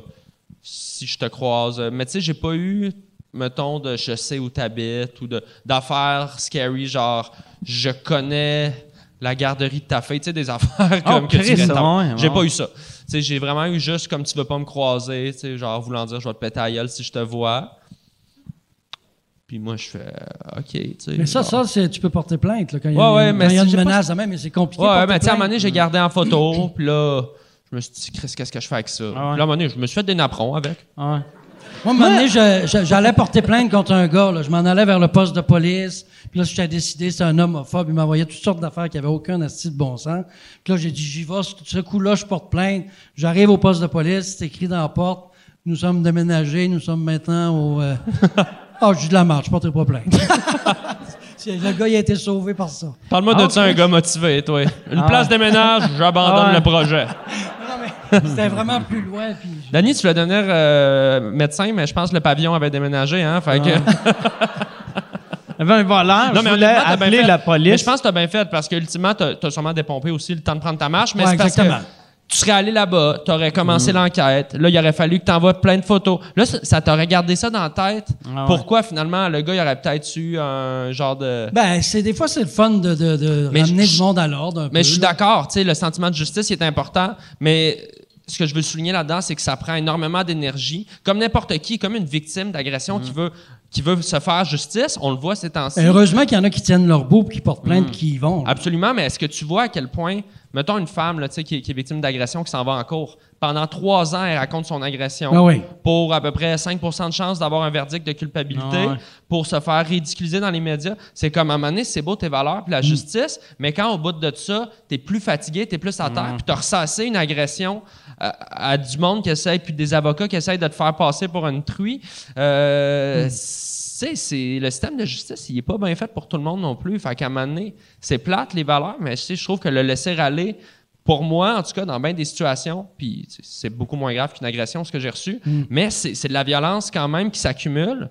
Puis à un moment donné, c'est c'est drainant, tu Absolument. C'est drainant. Mike, sauve-nous ça. Fais une Ouais. joke, quelque chose. Hey, Yann, j'irai avec euh, des questions. J'ai l'impression qu'on on a beaucoup de questions ce soir. Oui, il y en a Euh, des bonnes. Il y a Marianne qui demande est-ce que Danny a déjà écrit une carte qu'il aurait préféré ne pas remettre euh, à cause de ce qui s'est dit dans l'entrevue? Admettons, euh, Ah. une entrevue ben, ça m'arrivait que... souvent d'en avoir deux, trois euh, de prêtes. Ah ouais, Il OK. y, en a, il y en a qui ont déjà pensé Ah que ouais? je les écrivais pendant l'entrevue.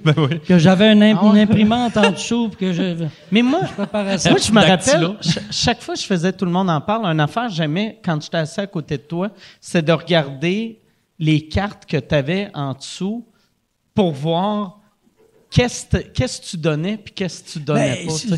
ça m'est jamais arrivé vraiment de regretter parce que j'étais au courant de ce qui allait se dire dans l'entrevue parce que j'avais accès à tout le T'avais les dossier de recherche.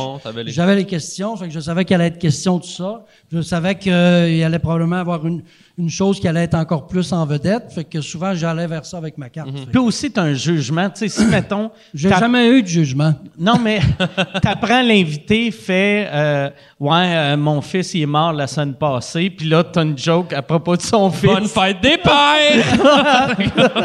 Non, ça, j'aurais eu le jugement de pas y donner. Ah. Exact. non, c'est sûr. Mais une des pires cartes que j'ai données, euh, la voulez-vous? Et Ouais, bah, ben oui, ouais. C'est, écoute, c'est épouvantable. ben, c'est, c'est de l'intimidation, carrément. OK. Oh, Chris, il vient me chercher, là. là, oh yes. Non, non, mais c'est parce que ça- c'était dans les premières années, là. C'est dans les Dans le premières temps que c'était drôle puis le fun, là. où on se permettait de dire à peu près n'importe quoi. Là, tu parles à Mike, là, vas-y. C'est dans le temps que Télévision 4 saisons s'appelait Le Mouton Noir. Il y avait un journaliste qui s'appelle Normand Lester, Oui. qui s'appelle toujours demain. Ah ouais. Puis euh, sa carte, c'était on connaît maintenant le secret du mouton parce que M. Lester, Il y avait une perruque qui avait acheté, euh, qui avait volé une, des, une de tes perruques de personnage, on dirait, tu sais. il dit on connaît maintenant le secret du mouton noir. Vous l'avez sur la tête et il ne bouge pas beaucoup. Puis imagine-toi, c'est lui qui lit ça là. Ah! Ah, c'est pas si pire, je m'attendais à pire Ah, que ça. Non, mais c'est épouvantable. Aujourd'hui, tu pourrais pas faire ça. Je serais crucifié. euh, Chris, le sur bon le vieux temps. Sortirait un sniper. Hey, une joke de perruque. Ouais, mais peux le problème avec euh, tout le monde en parle, c'est que c'est la personne elle-même qui fait sa ouais. joke. Absolument, c'est ça. Puis souvent, là, t'as des. Ça avait fait un esti de froid. là. Puis t'as Ah des- ouais? Puis des fois, t'as des bonnes cartes qui ont été scrappées par des mauvais wordings. Ça, moi, Ah j'ai ouais. une bonne sensibilité à ça. là. Ah Quelqu'un ouais. qui te lit une Ouais, phrase avec deux virgules par rapport. Ou là. qui essayait dans plein milieu de faire une Ah joke, qui arrêtait de lire, puis recommençait, Ah il ouais. scrapait Hey, ma carte. Ça, c'était stressant pour les humoristes. Je sais pas, euh, t'es- t'es- toi, quand tu l'as fait, as-tu une carte? Euh, non, je pense pas. Non, c'était. euh, non, oui. Je me rappelle pas si t'en avais Non, une. j'en ai pas eu, je pense. Mais, tu sais, moi, il y avait une affaire. Non, j'en ai pas eu, je m'en c'était un esti de Gwen. Euh, tu disais quoi? Non, mais je pense que j'en non, j'en ai pas eu. Mais il y avait une affaire, moi, qui me stressait à chaque fois, vu que j'étais conscient que un, un gag, un bon gag peut se faire scraper si tu bégayes. si- Fait que là, j'étais tout le temps, Asti, il faut que je lis un gag Que je connais pas. que je connais pas, puis il faut que j'aille un bon delivery, Ouais, le bon tough. wording. Mais tu au moins, t'avais cette sensibilité-là. Ouais, ouais, ouais. Mais, mais tu sais, euh, Je l'avais pas. Je, je pense que ça part des humoristes. Normand Lester, il l'avait très bien lu. Ah ouais? ah, c'est- Lui, après, t'es-tu allé le voir? Tu Je l'ai faire- jamais revu. Puis je vais peut-être l'appeler à tantôt en arrivant Ah à ouais. Ah, c'est- Puis y a-tu, y a-tu gardé sa perruque après? Ou, ou tu sais, il est, il est viré au genre au foulard? Je sais pas qu'est-ce qui est arrivé de cet animal-là. Ah, c'est... Par ça, ah, mais c'est un excellent gag. C'est, Ouais, c'est bon gag. plate que Ben, ça- c'est pas un excellent existe gag, plus. c'est- un excellent c'est un bon gag. C'est un bon gag. C'est un bon gag. Ouais, mais quand la personne est là, elle porte une perruque. Mais c'est encore Combien de gens là, qui ont des perruques dans mais la salle? si, s'il Mané. est pas là, s'il est pas là, c'est un gag méchant. S'il est là, moi, je trouve ça drôle. En moi, fait, je trouve ça plus drôle, le fait qu'il est la là. formule parfaite, il faudrait que tu donnes la carte, la personnalise dans sa tête, fasse bon gag. Et là, qu'il le lise. Mais tu sais, ça marche pas. Moi, je me souviens quand j'étais à TQS, Normand Lester, il avait, il avait fait un. Il filmait, euh, il avait filmé le Normand Lester qui faisait un, un- un topo, puis il faisait son, son out, puis il y avait du vent, puis ça faisait lever sa perruque. Puis il me l'avait amené pour que. il y a- Puis là, le. le- Pour le- que tu CGI des T'avais apporté sa perruque? Non, il m'avait amené les images pour que je zoome in. Puis là, il essayait de me dire que ah, c'est parce qu'on veut voir plus les yeux de Monsieur Lester. Mais c'était pas ça. C'était parce pas que voir ça, le flap. C'était ouais, c'est parce que ça levait de même. tu sais. Puis là, il essayait parce qu'il s'assumait pas, il l'assumait pas. Puis là, il, il faisait comme si on s'en rendrait pas compte, mais on s'en rendait clairement compte. Là, Moi, tu sais. Là, c'est- zoom sur ses yeux, c'est parce Il qu'on veut voir ses yeux. aurait fallu que chaque fois Normand Lester fait un reportage dehors, il y ait un headband. Tu sais, tu sais, comme les joueurs de tennis, là. Moi, c'est une des affaires qui me fait le plus rire dans la vie. Quelqu'un qui a une perruque puis qui pense qu'on le sait pas puis qui a comme Ah ouais. une espèce d'orgueil de, de, de, ses, de ses faux cheveux. Tu sais, t'arrives du jour Ah au ouais. lendemain que ça, la tête. Déjà, Ah. tu sais, puis comme tu vois, tu sais, tu le vois, c'est une perruque. Là, Moi, on moi, est- si j'avais une perruque de même, tu sais. C'est pas une perruque que oh, t'as? oh, non, mais aussitôt que je partirais d'une pièce, je ferais tout le temps, puis je saurais que le monde en rit de moi, je ferais juste, c'est le cancer. Puis là, juste, juste pour faire un esti de malaise. Tu réglerais le problème en créant un beau malaise. Ah ouais. J'avais un prof avec, euh, avec une perruque, je pense, au secondaire. Puis, Mais c'est vraiment l'attitude de. Tu sais, on dirait qu'il check, genre, non, non, c'est mes vrais cheveux. Ce prof-là, je pense que c'était. Je mélange-tu, mais il me semble que c'était mon prof d'histoire qu'il avait pleuré au premier cours en nous disant qu'il se divorçait puis que le Québec serait jamais un pays. Puis on était comme, oh, ça va être une petite d'année. En, en quelle année, ça? À Euh, quatrième année secondaire. c'est lui qui avait une perruque? Comment? C'est lui qui avait la perruque? Je pense que oui. OK, ses cheveux étaient séparés de sa tête. Ah, ça serait drôle qu'il pleure puis il essuie les larmes avec la perruque.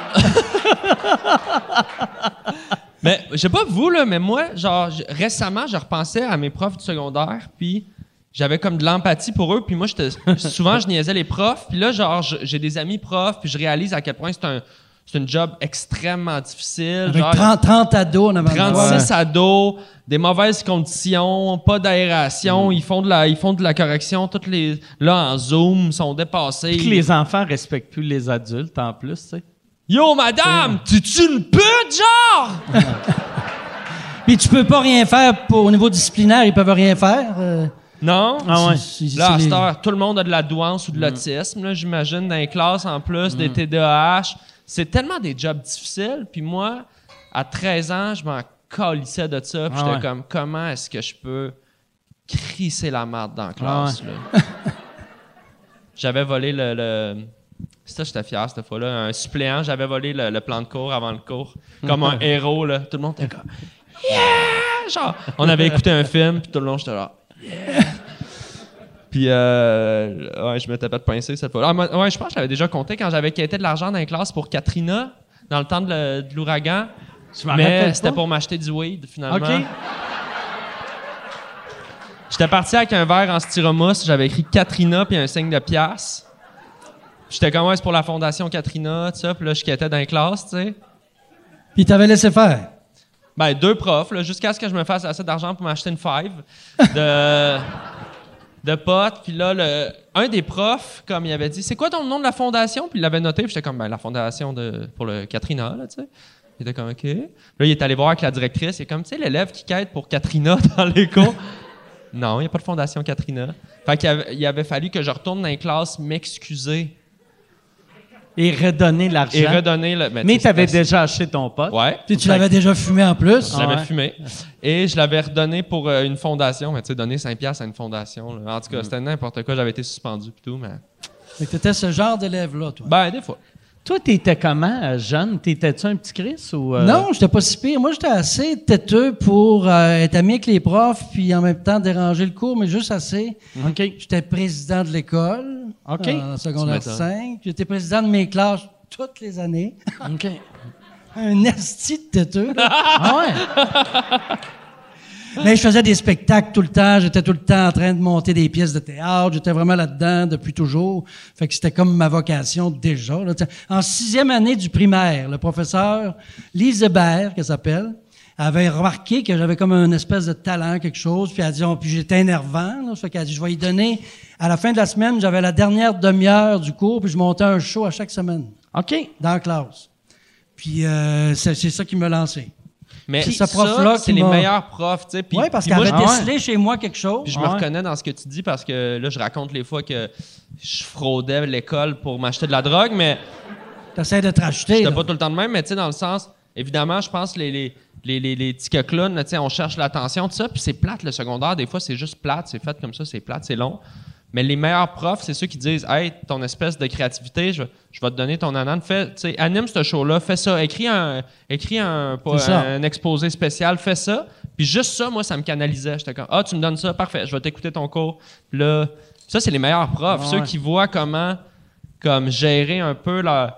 Toute leur. Toute leur euh, Parce qu'il y a des TDAH, il devait en avoir plein aussi dans le temps, mais il n'était pas diagnostiqué, il n'y Ben avait oui. pas de pilule. Fait que c'était ça la pilule. Elle a dit on va y faire faire un show, puis ça va le- Toi- l'occuper. Toi, quand tu étais jeune, tu, tu pensais-tu que tu allais faire de l'humour ou c'était le théâtre ou, ou- ou le- n'importe quelle performance? Moi, je voulais faire quelque heureux? chose euh, d'artistique, c'est clair. Euh, J'étais impliqué dans tout. J'étais l'étudiant qui s'impliquait, qui manquait ses cours, qui était qui T'étais avait à Jonquière? chargé, chargé, chargé. T'es à Jonquière? à Jonquière, Ouais. polyvalente Jonquière.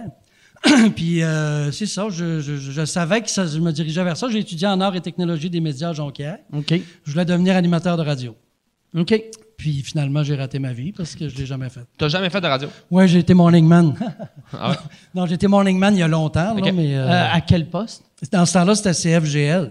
OK. qui est AM? Non, non, CFGL, c'est maintenant euh, Rythme FM. Ah, rythme. Ouais. À Montréal, tu faisais ça? Ouais. OK. T'aimais ça, mais la radio J'ai fait matin? un été, euh, peut-être six mois. Puis là, ils se sont rendus compte qu'on faisait monter le 18-35, puis eux autres, ils visaient le 35-45. Fait que euh, ils, ils nous ont mis dehors. OK.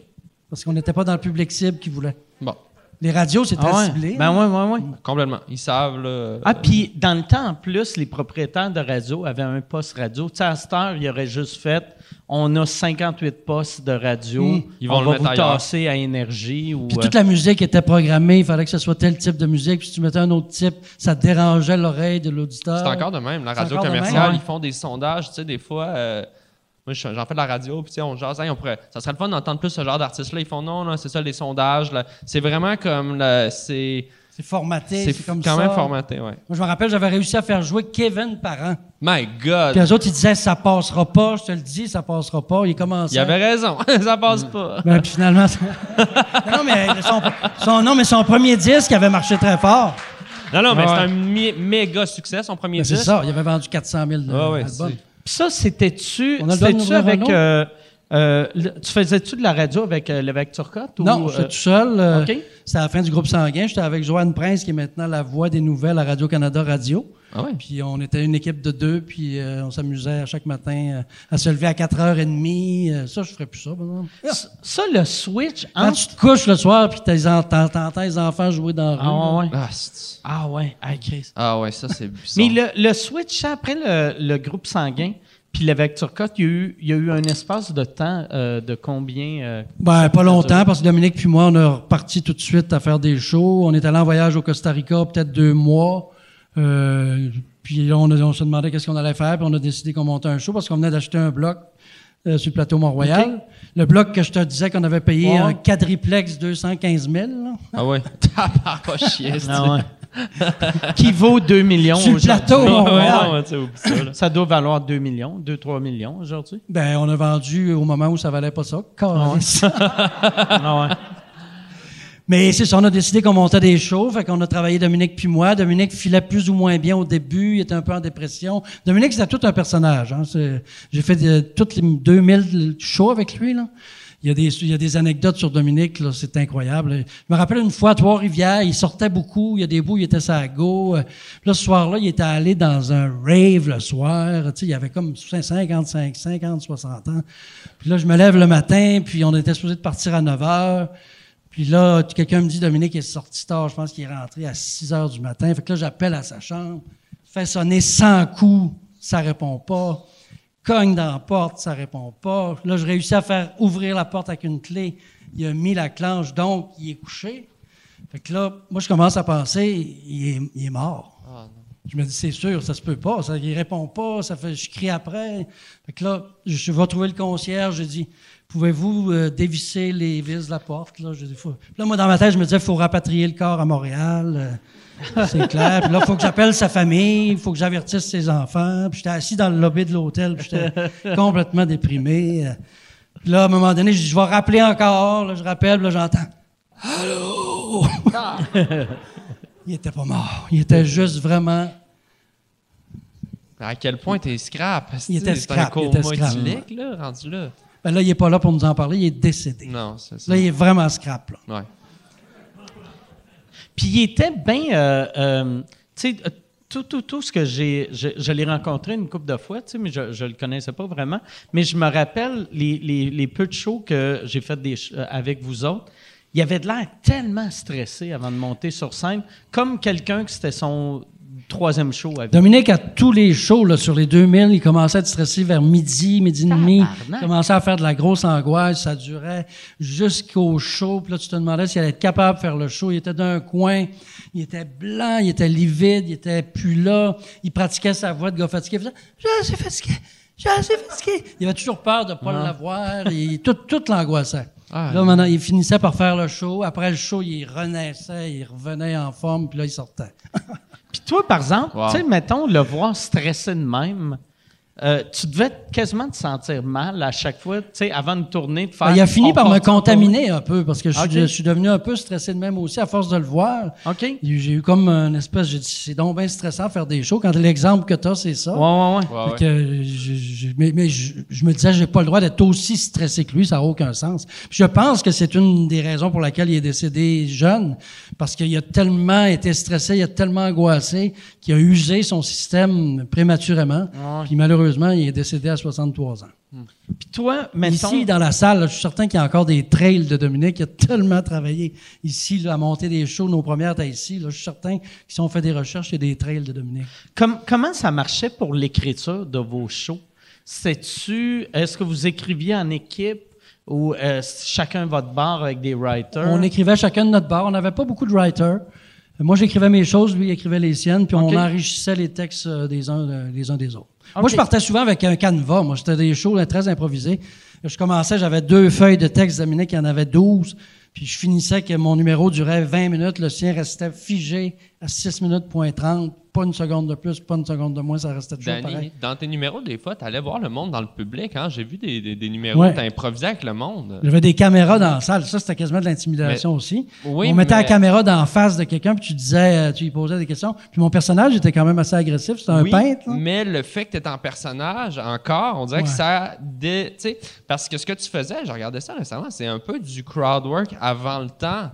C'était pas quelque chose qui était quand même très fréquent, je pense, dans les shows d'humour, qui était quand même monté au quart de tour, d'aller voir le monde, puis, tu sais, d'un show à l'autre. J'avais toujours deux numéros d'interaction là, très intenses où je partais pratiquement de rien au début, que je montais tranquillement. C'est sûr qu'à un moment donné, tu répètes les mêmes gags Oui. parce que le show se construit, puis là, tu dis ça, c'est efficace. Pourquoi je le garderais pas? Évidemment, mais quand même, d'avoir cette pulsion-là de ça vient de l'impro, ça. Tu sais, ça Ouais. te prenait tout ça, toi, un peu ces moments-là plus lousses dans le show? J'aimais ça, j'aimais ça. je- je- je Parce que moi, je suis à la même place que toi, puis ça, ça, ça me parle beaucoup, tu sais, comme C'est manière comme de marcher travailler. sur la corde, là, puis pas savoir si ça va marcher. Puis là, quand tu l'as, c'est tellement jouissif. Ça, ça te nourrissait plus que ça te oui, faisait peur? absolument. Ça me nourrissait, j'adorais ça. Mais Verveine, c'était ça. les- mon personnage de Verveine, il était toujours en impro. Ben oui, c'est ça, là. Tu sais, toi, tu, tu commentais ce qui se passait, puis t'avais un rythme tellement euh, contemplatif. De, Il Ah, était bitch, mais en même temps, il était gentil. Ouais. Ça, ça me ressemblait quand même un peu. C'est ça.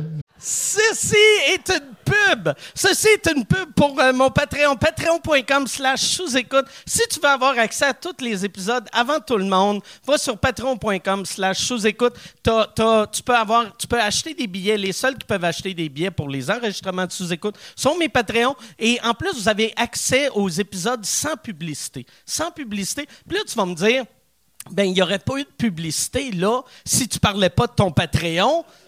C'est pas fou. C'est vrai. Si t'as raison, patreon.com slash sous-écoute. Et si tu veux annoncer euh, euh, sur euh, sous-écoute, info à commercial agence2b.com. In- Info à commercial agence2b. Tu peux annoncer sur sous-écoute, sans commentaire, le Pantelis Frenchcast, distorsion, tout le monde saillit, couple ouvert, info à commercial agence2b.com. Gentil T'es belle, mais ferme ta gueule. c'est un peu ça, verbalement.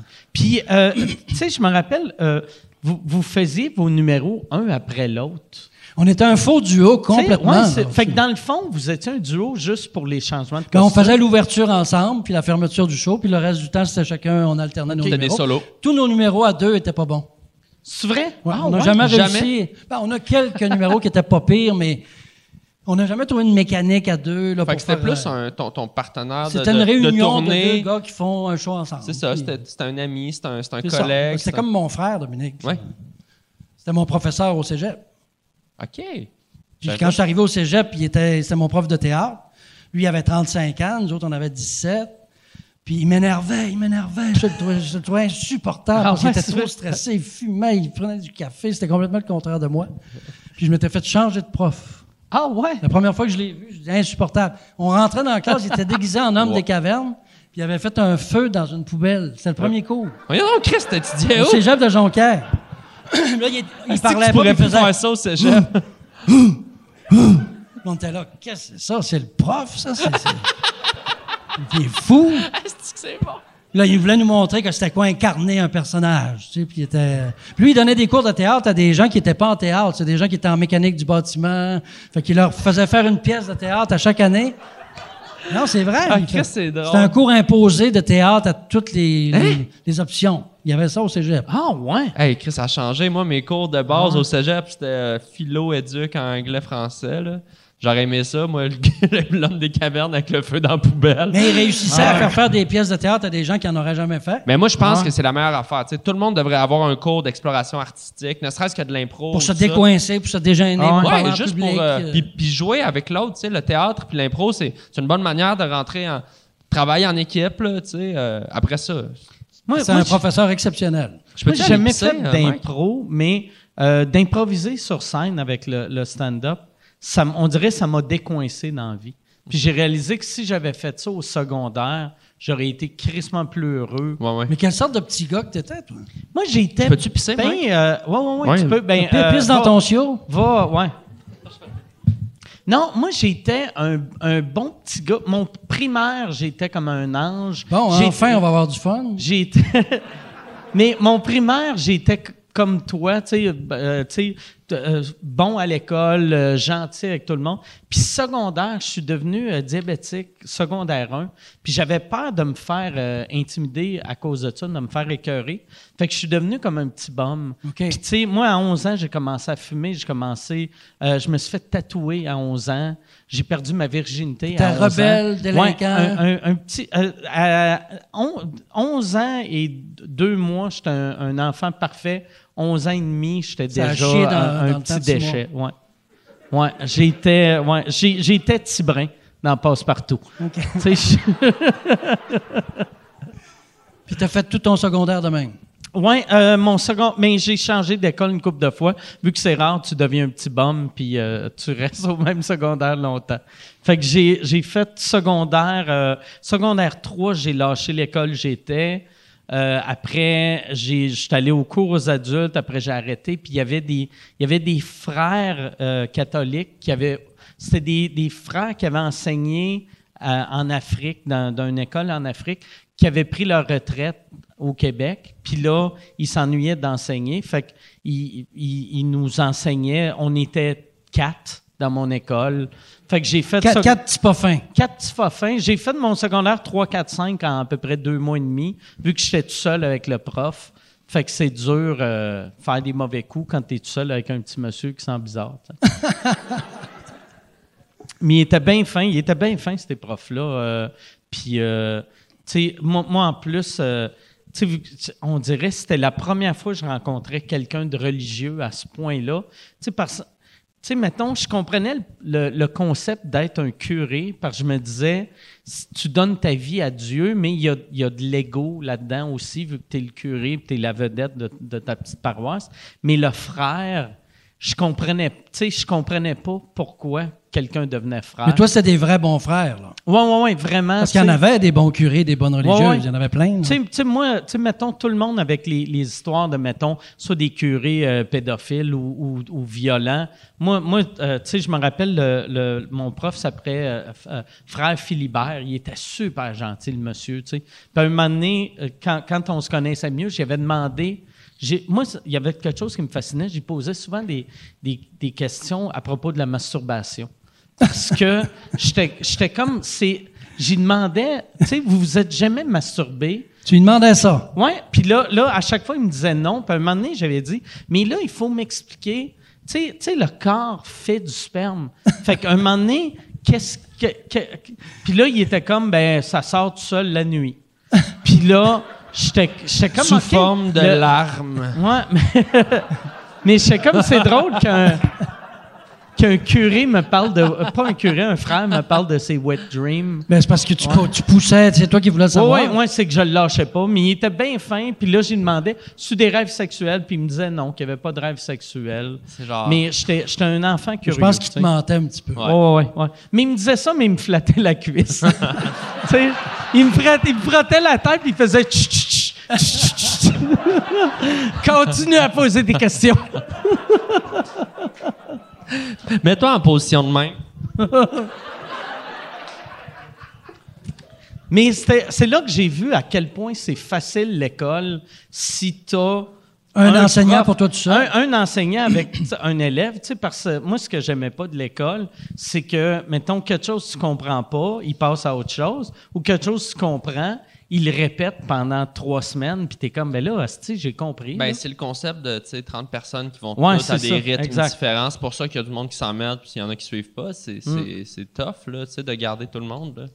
Je veux dire, surtout dans des classes. En tout cas, moi, j'allais à l'école publique. Là, dans nos classes, là, c'était disparate. Là, je veux dire, c'était vraiment, il y avait n'importe quoi. Il y a du monde qui, clairement, ça brassait chez eux. Ils arrivaient en classe, ils, ils se couchaient. Là, tu sais, eux autres, l'école, c'était.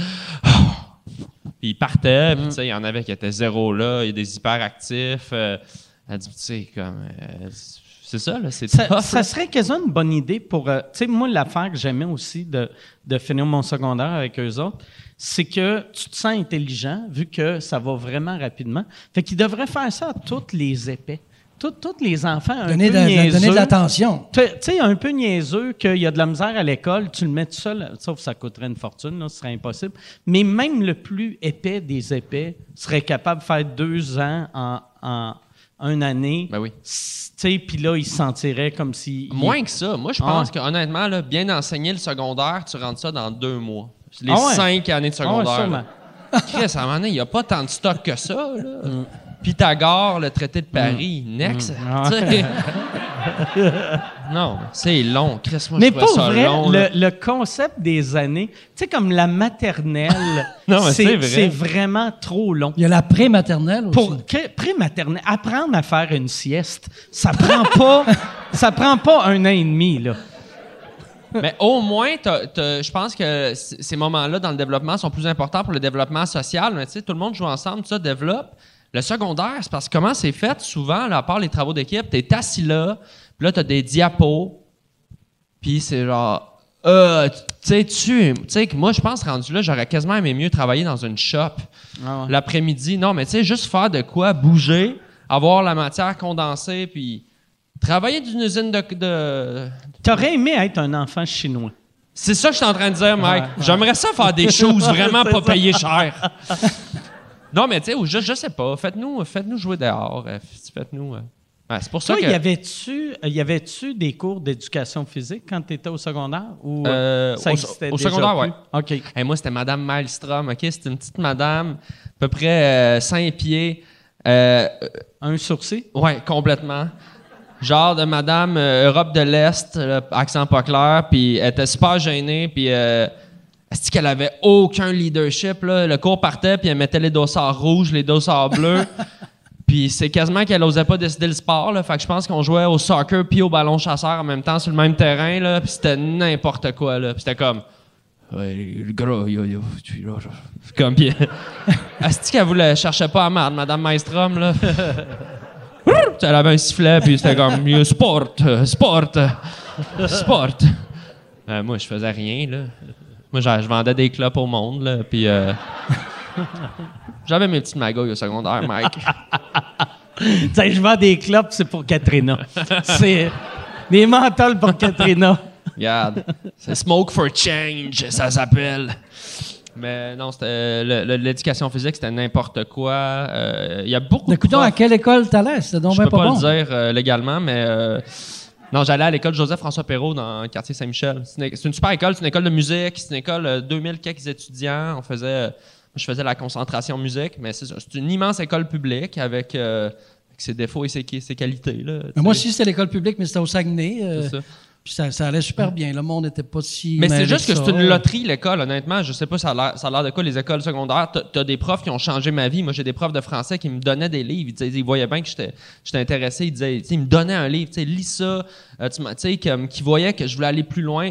Puis, à l'inverse, t'as des profs que... Il y a des profs qui leur plan de cours est jauni parce qu'ils l'ont jamais changé. Exactement, exactement. Puis, Ça ils fait 40 ans qu'ils enseignent le même roman puis qu'ils n'en ont pas lu Puis ils sont d'autres eux autres mêmes. pas capables de parler à un jeune. Puis... Fait que euh, tout ça, ça, co- ça cohabitait dans un même lieu pour le meilleur et pour le pire, mais je suis sûr que c'est le même partout. Là. C'est triste, ça, quand tu y penses. C'est que ça, c'est juste des profs qui réalisent, après deux ans d'enseigner, ou même sûrement après une semaine, que Ah, si, j'aurais j'aurais dû faire quelque chose d'autre dans la vie. Ben- J'ai pas les qualités pour faire Ou ça. sais. j'ai, tu sais, moi j'avais une prof de hum, bio, je pense, Madame Touta, qui était euh, elle. euh, Touta? elle- Touta. Était de, de- de- d'Afrique du Nord, là, je peux pas dire. Et puis elle, je pense, dans son pays, elle était comme médecin. Puis elle arrive ici, puis évidemment, les papiers concordent pas. Fait qu'elle est prof de bio, mais ça y tente pas. Elle est overqualifiée, puis elle, elle est super gênée quand elle parle de sexe. Fait qu'elle est comme Madame, euh, le, le vagin? Puis là, nous, on est comme Ah, vagin! Puis comme. Puis c'était l'enfer. Tu sais, c'était pas le fun pour personne. Puis elle, euh, elle aurait été bien mieux de sauver des vies dans des hôpitaux, mais tu vois comment le système, des fois, il marchait pas non plus, là, tu sais. Fait qu'il y avait ça aussi, là. C'est drôle. Hey, Yann, y a-tu une autre question? Oups, ben là. il- faut qu'ils rallument leur T'es rendu au poker. Ah ouais, ouais. Bon. Sur le poker. Euh, ben, en fait, il y a bien du monde qui veulent savoir, euh, Danny, si t'aimes le nouveau concept de- des Fous du Roi, tu sais, un, un à chaque semaine, et lequel, d'après toi, se, débrou- se débrouillait le mieux? Euh, je me prononcerai pas sur la personne qui se débrouille le mieux, mais je peux dire que ça me rassure beaucoup sur mon poste parce que je me rends compte que tout le monde fait attention, tout le monde marche sur des œufs, Ah ouais, tout le monde euh, trouve que la glace est mince, puis tu sens que tout le monde se retient. Puis euh, je pense que je, je me mettais vraiment trop de pression euh, psychologique parce que quand je les vois aller, je me rends compte que je faisais très bien le travail. Ouais. Mais euh, c'est ça, je, je trouve ça rassurant de les voir. Si je trouve ça le fun. Je me sens, je suis vraiment dans leur peau. Je sais exactement comment ils se sentent à ce moment-là. Si tu peux pas dire les meilleurs, pourrais-tu dire le pire à date? Non, parce qu'ils ont chacun euh, leur sensibilité. C'est pas évident. tu sais, C'est pas. euh, tu sais, ben, comme Sam Breton, c'est un gars qui est super drôle, c'est un gars qui punch au bout, qui a l'esprit rapide, mais je sais pas, dans une, s'il restait là, mettons, dix semaines, si les gens commenceraient pas à dire il intervient trop, il, il décroche trop souvent des entrevues, il coupe la parole aux gens. Tu sais, les gens sont, euh, sont, sont Ouais. difficiles. Ouais, parce que la ligne est mince entre puncher puis. Tu sais, parce que puncher, tu- automatiquement, tu coupes la conversation. Mais si ça vaut la peine, puis, oui, mais si en- ça vaut pas la peine. euh, C'est ça, ton punch, il, il- il mène vraiment vers Mais- quelque chose de plus pertinent. Mais tu fait mais tu le sais jamais avant. Tu sais, avant de le dire. Tu sais, des fois, tu as des idées pour une joke, là, puis que tu fais Ah, que ça va être drôle? Puis en le disant, c'est en le disant, tu réalises Ah, ouais, Ah j'aurais dû fermer ma gueule, moi. Mais tu le sais pas, c'est niaiseux. J'ai l'impression d'avoir déjà vécu C'est ça. c'est peut-être juste moi qui. Non, non, mais ben oui, mais tu sais, moi, je réalise dans le milieu de ma joke si j'aurais dû me faire ma gueule. Tu sais, c'est- je me rends. Tu sais, déjà, mon dernier mot, je le sais que la joke est pas bonne, mais je suis comme. Ah, tu peux pas arrêter. Je suis. Tu sais, ouais, c'est ça. C'est pire d'arrêter une joke. ouais, non, c'est Hey, ça. euh, en tout cas, l'air- tu- Ouais. Tu T'as d'un gars qui est juste brisé par la Mais, vie. tu sais, Mais le piège de tout le monde en parle, c'est d'essayer d'être présent constamment. Tu peux te fermer la gueule, puis c'est bien correct. Ça fait partie de la job, se fermer la gueule aussi. Ça fait partie de la job, le jugement. Je dis, à ce moment-là, je parlerai pas. Ouais. Euh, C'est tout. Ou t'as le droit de pas être drôle aussi. T'as le droit de pas être drôle Tu sais, aussi, mais t'es pas obligé de poser une question que tu penses qu'elle est pertinente, mais qui ne l'est pas. Ah ouais. Tu sais, t'es pas obligé d'intervenir. Non, c'est Dans certaines entrevues, tu fais juste écouter, that's it. Ça, je l'ai appris. Ça, avec le, le montage en plus, tu sais, il y a- ça, ça sauvait les, les- les commentaires que tu fais Ah ouais, ça, j'aurais pas dû le dire. Mais moi, je me rappelle une des. Pas la première fois que je fais Tout le monde en parle, la deuxième fois, j'avais comme une confiance de Ah, Regarde, je l'ai déjà faite. Mon entrevue avait bien été. Et là, il y avait le vin. Fait que là, je buvais du vin. Puis là, je punch, ça rit, je repunch, ça rit. Puis à un moment donné, il y a une entrevue. Puis tu sais, je suis pas le fou du roi. Fait que moi, ma job, c'est de farmer ma calice de gueule. Non, on aime ça quand les invités s'impliquent. Mais là, j'ai dit un gag, puis rien. Puis là, j'ai fait comme... Bon, je vais arrêter de boire. Moi, Tu sais, j'ai vraiment fait. OK, à pause, je vais demander un verre d'eau, puis je vais espérer que le malaise que je viens de vivre, il est, il est plus le fun à la télé. Mais la plupart des invités, après leur Ah. entrevue, se fermaient la gueule. Ouais. Euh, souvent, genre, ils impliquent- ils s'impliquent pas, ils ont peur. Ah ouais, ben ouais. Ils ont peur de se faire ramasser, ils ont peur Ah de dire la phrase qui pue, Ah ouais. de, de dire la chose que... Mais tu sais, en plus, en, imagine, moi, je ressentais ce stress-là en, on va dire, 2016-17, quand il n'y avait pas le, le climat actuel. À cette heure, il y a, il y a- il y a- il y a- il y a rien de positif de, d'être, mettons, fou du roi. Tu sais, ça, Ben- ça, ça t'apporte rien, sauf un, un- c'est une job, tu sais. Oui, absolument. Ça t'app- mais, mais, Mais en même temps, j'ai rencontré des gens exceptionnels. Oui, oui, oui. J'ai assisté à des entrevues euh, formidables. J'ai vu des Mm. gens d'exception dans tous les secteurs d'activité. Ah. Ça m'a permis vraiment de, de, de, de, de- triper. Moi, j'étais un fan des chanteurs français. Je les ai tous rencontrés. Tu sais, tu t'en vas dans la loge, tu jases avec Charles Aznavour euh, pendant une demi-heure. C'est quand même le fun. Là. Il était assis dans sa loge. Il s'était fait apporter une petite radio. Il était, vraiment vieux. Je dis, il sera pas capable de faire l'entrevue. Là, il dit, et tout le monde en parle. Ça a commencé euh, au Québec ou en France. euh? Là, j'ai dit, Colisse, la soirée va être longue.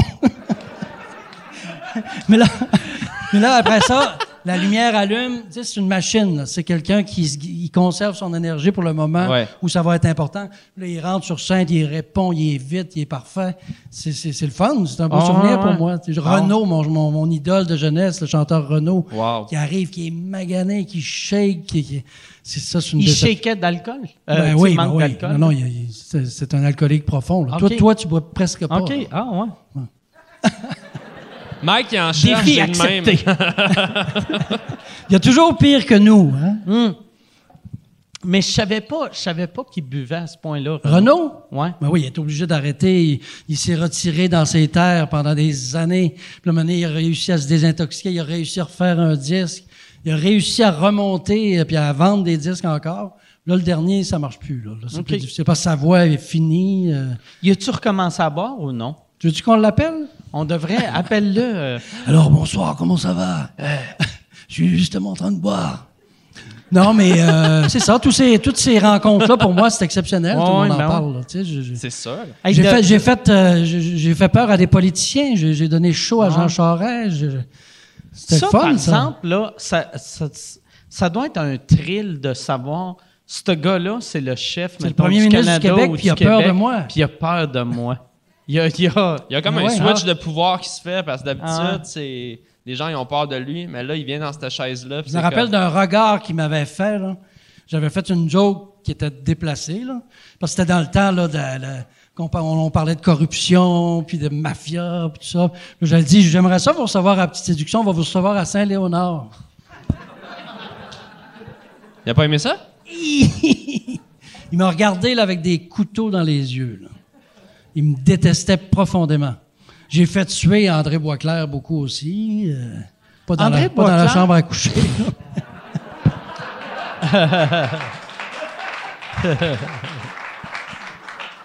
c'est, quoi qui est arrivé avec André Boisclair?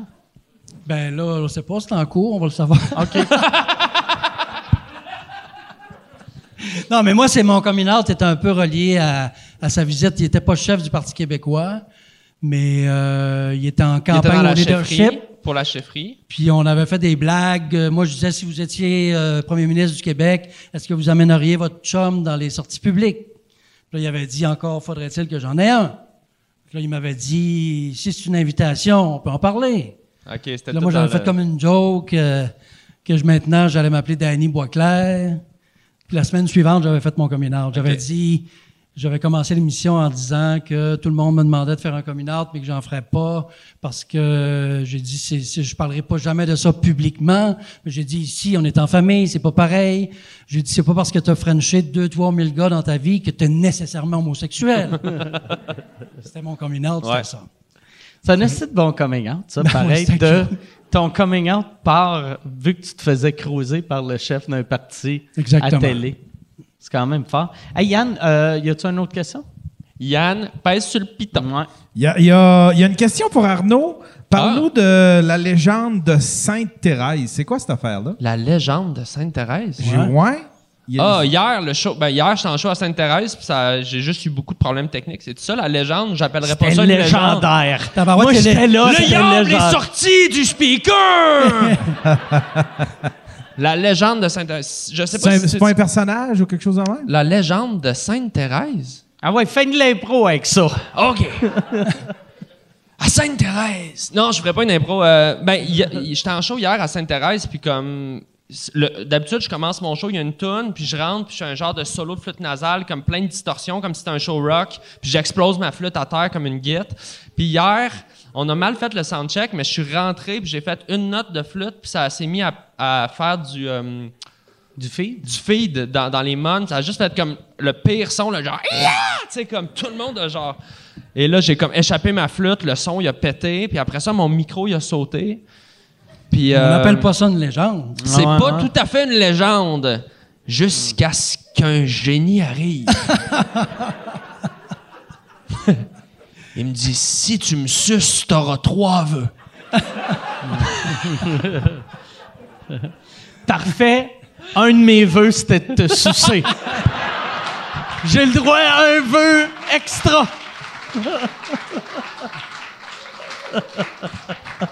Qu'est-ce qui se passe? Ben, je, je sais pas c'est quoi la légende de Sainte-Thérèse, mais euh, hier, c'était un drôle de show, mais. euh, Mais il n'y a Ça- pas de légende. Ben, je pense pas que c'est une C'est pas de légende. quoi non. ils font référence. Il me manque, il me manque de l'info.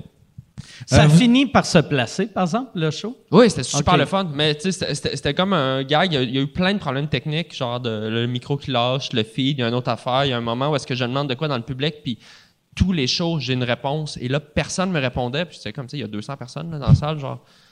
Fait qu'on dirait que j'accusais que c'était le pire show de ma vie, puis ça devenait comme un running gag, mais c'était super le fun. Mais euh, c'est pas assez pour euh, vraiment être une légende, là.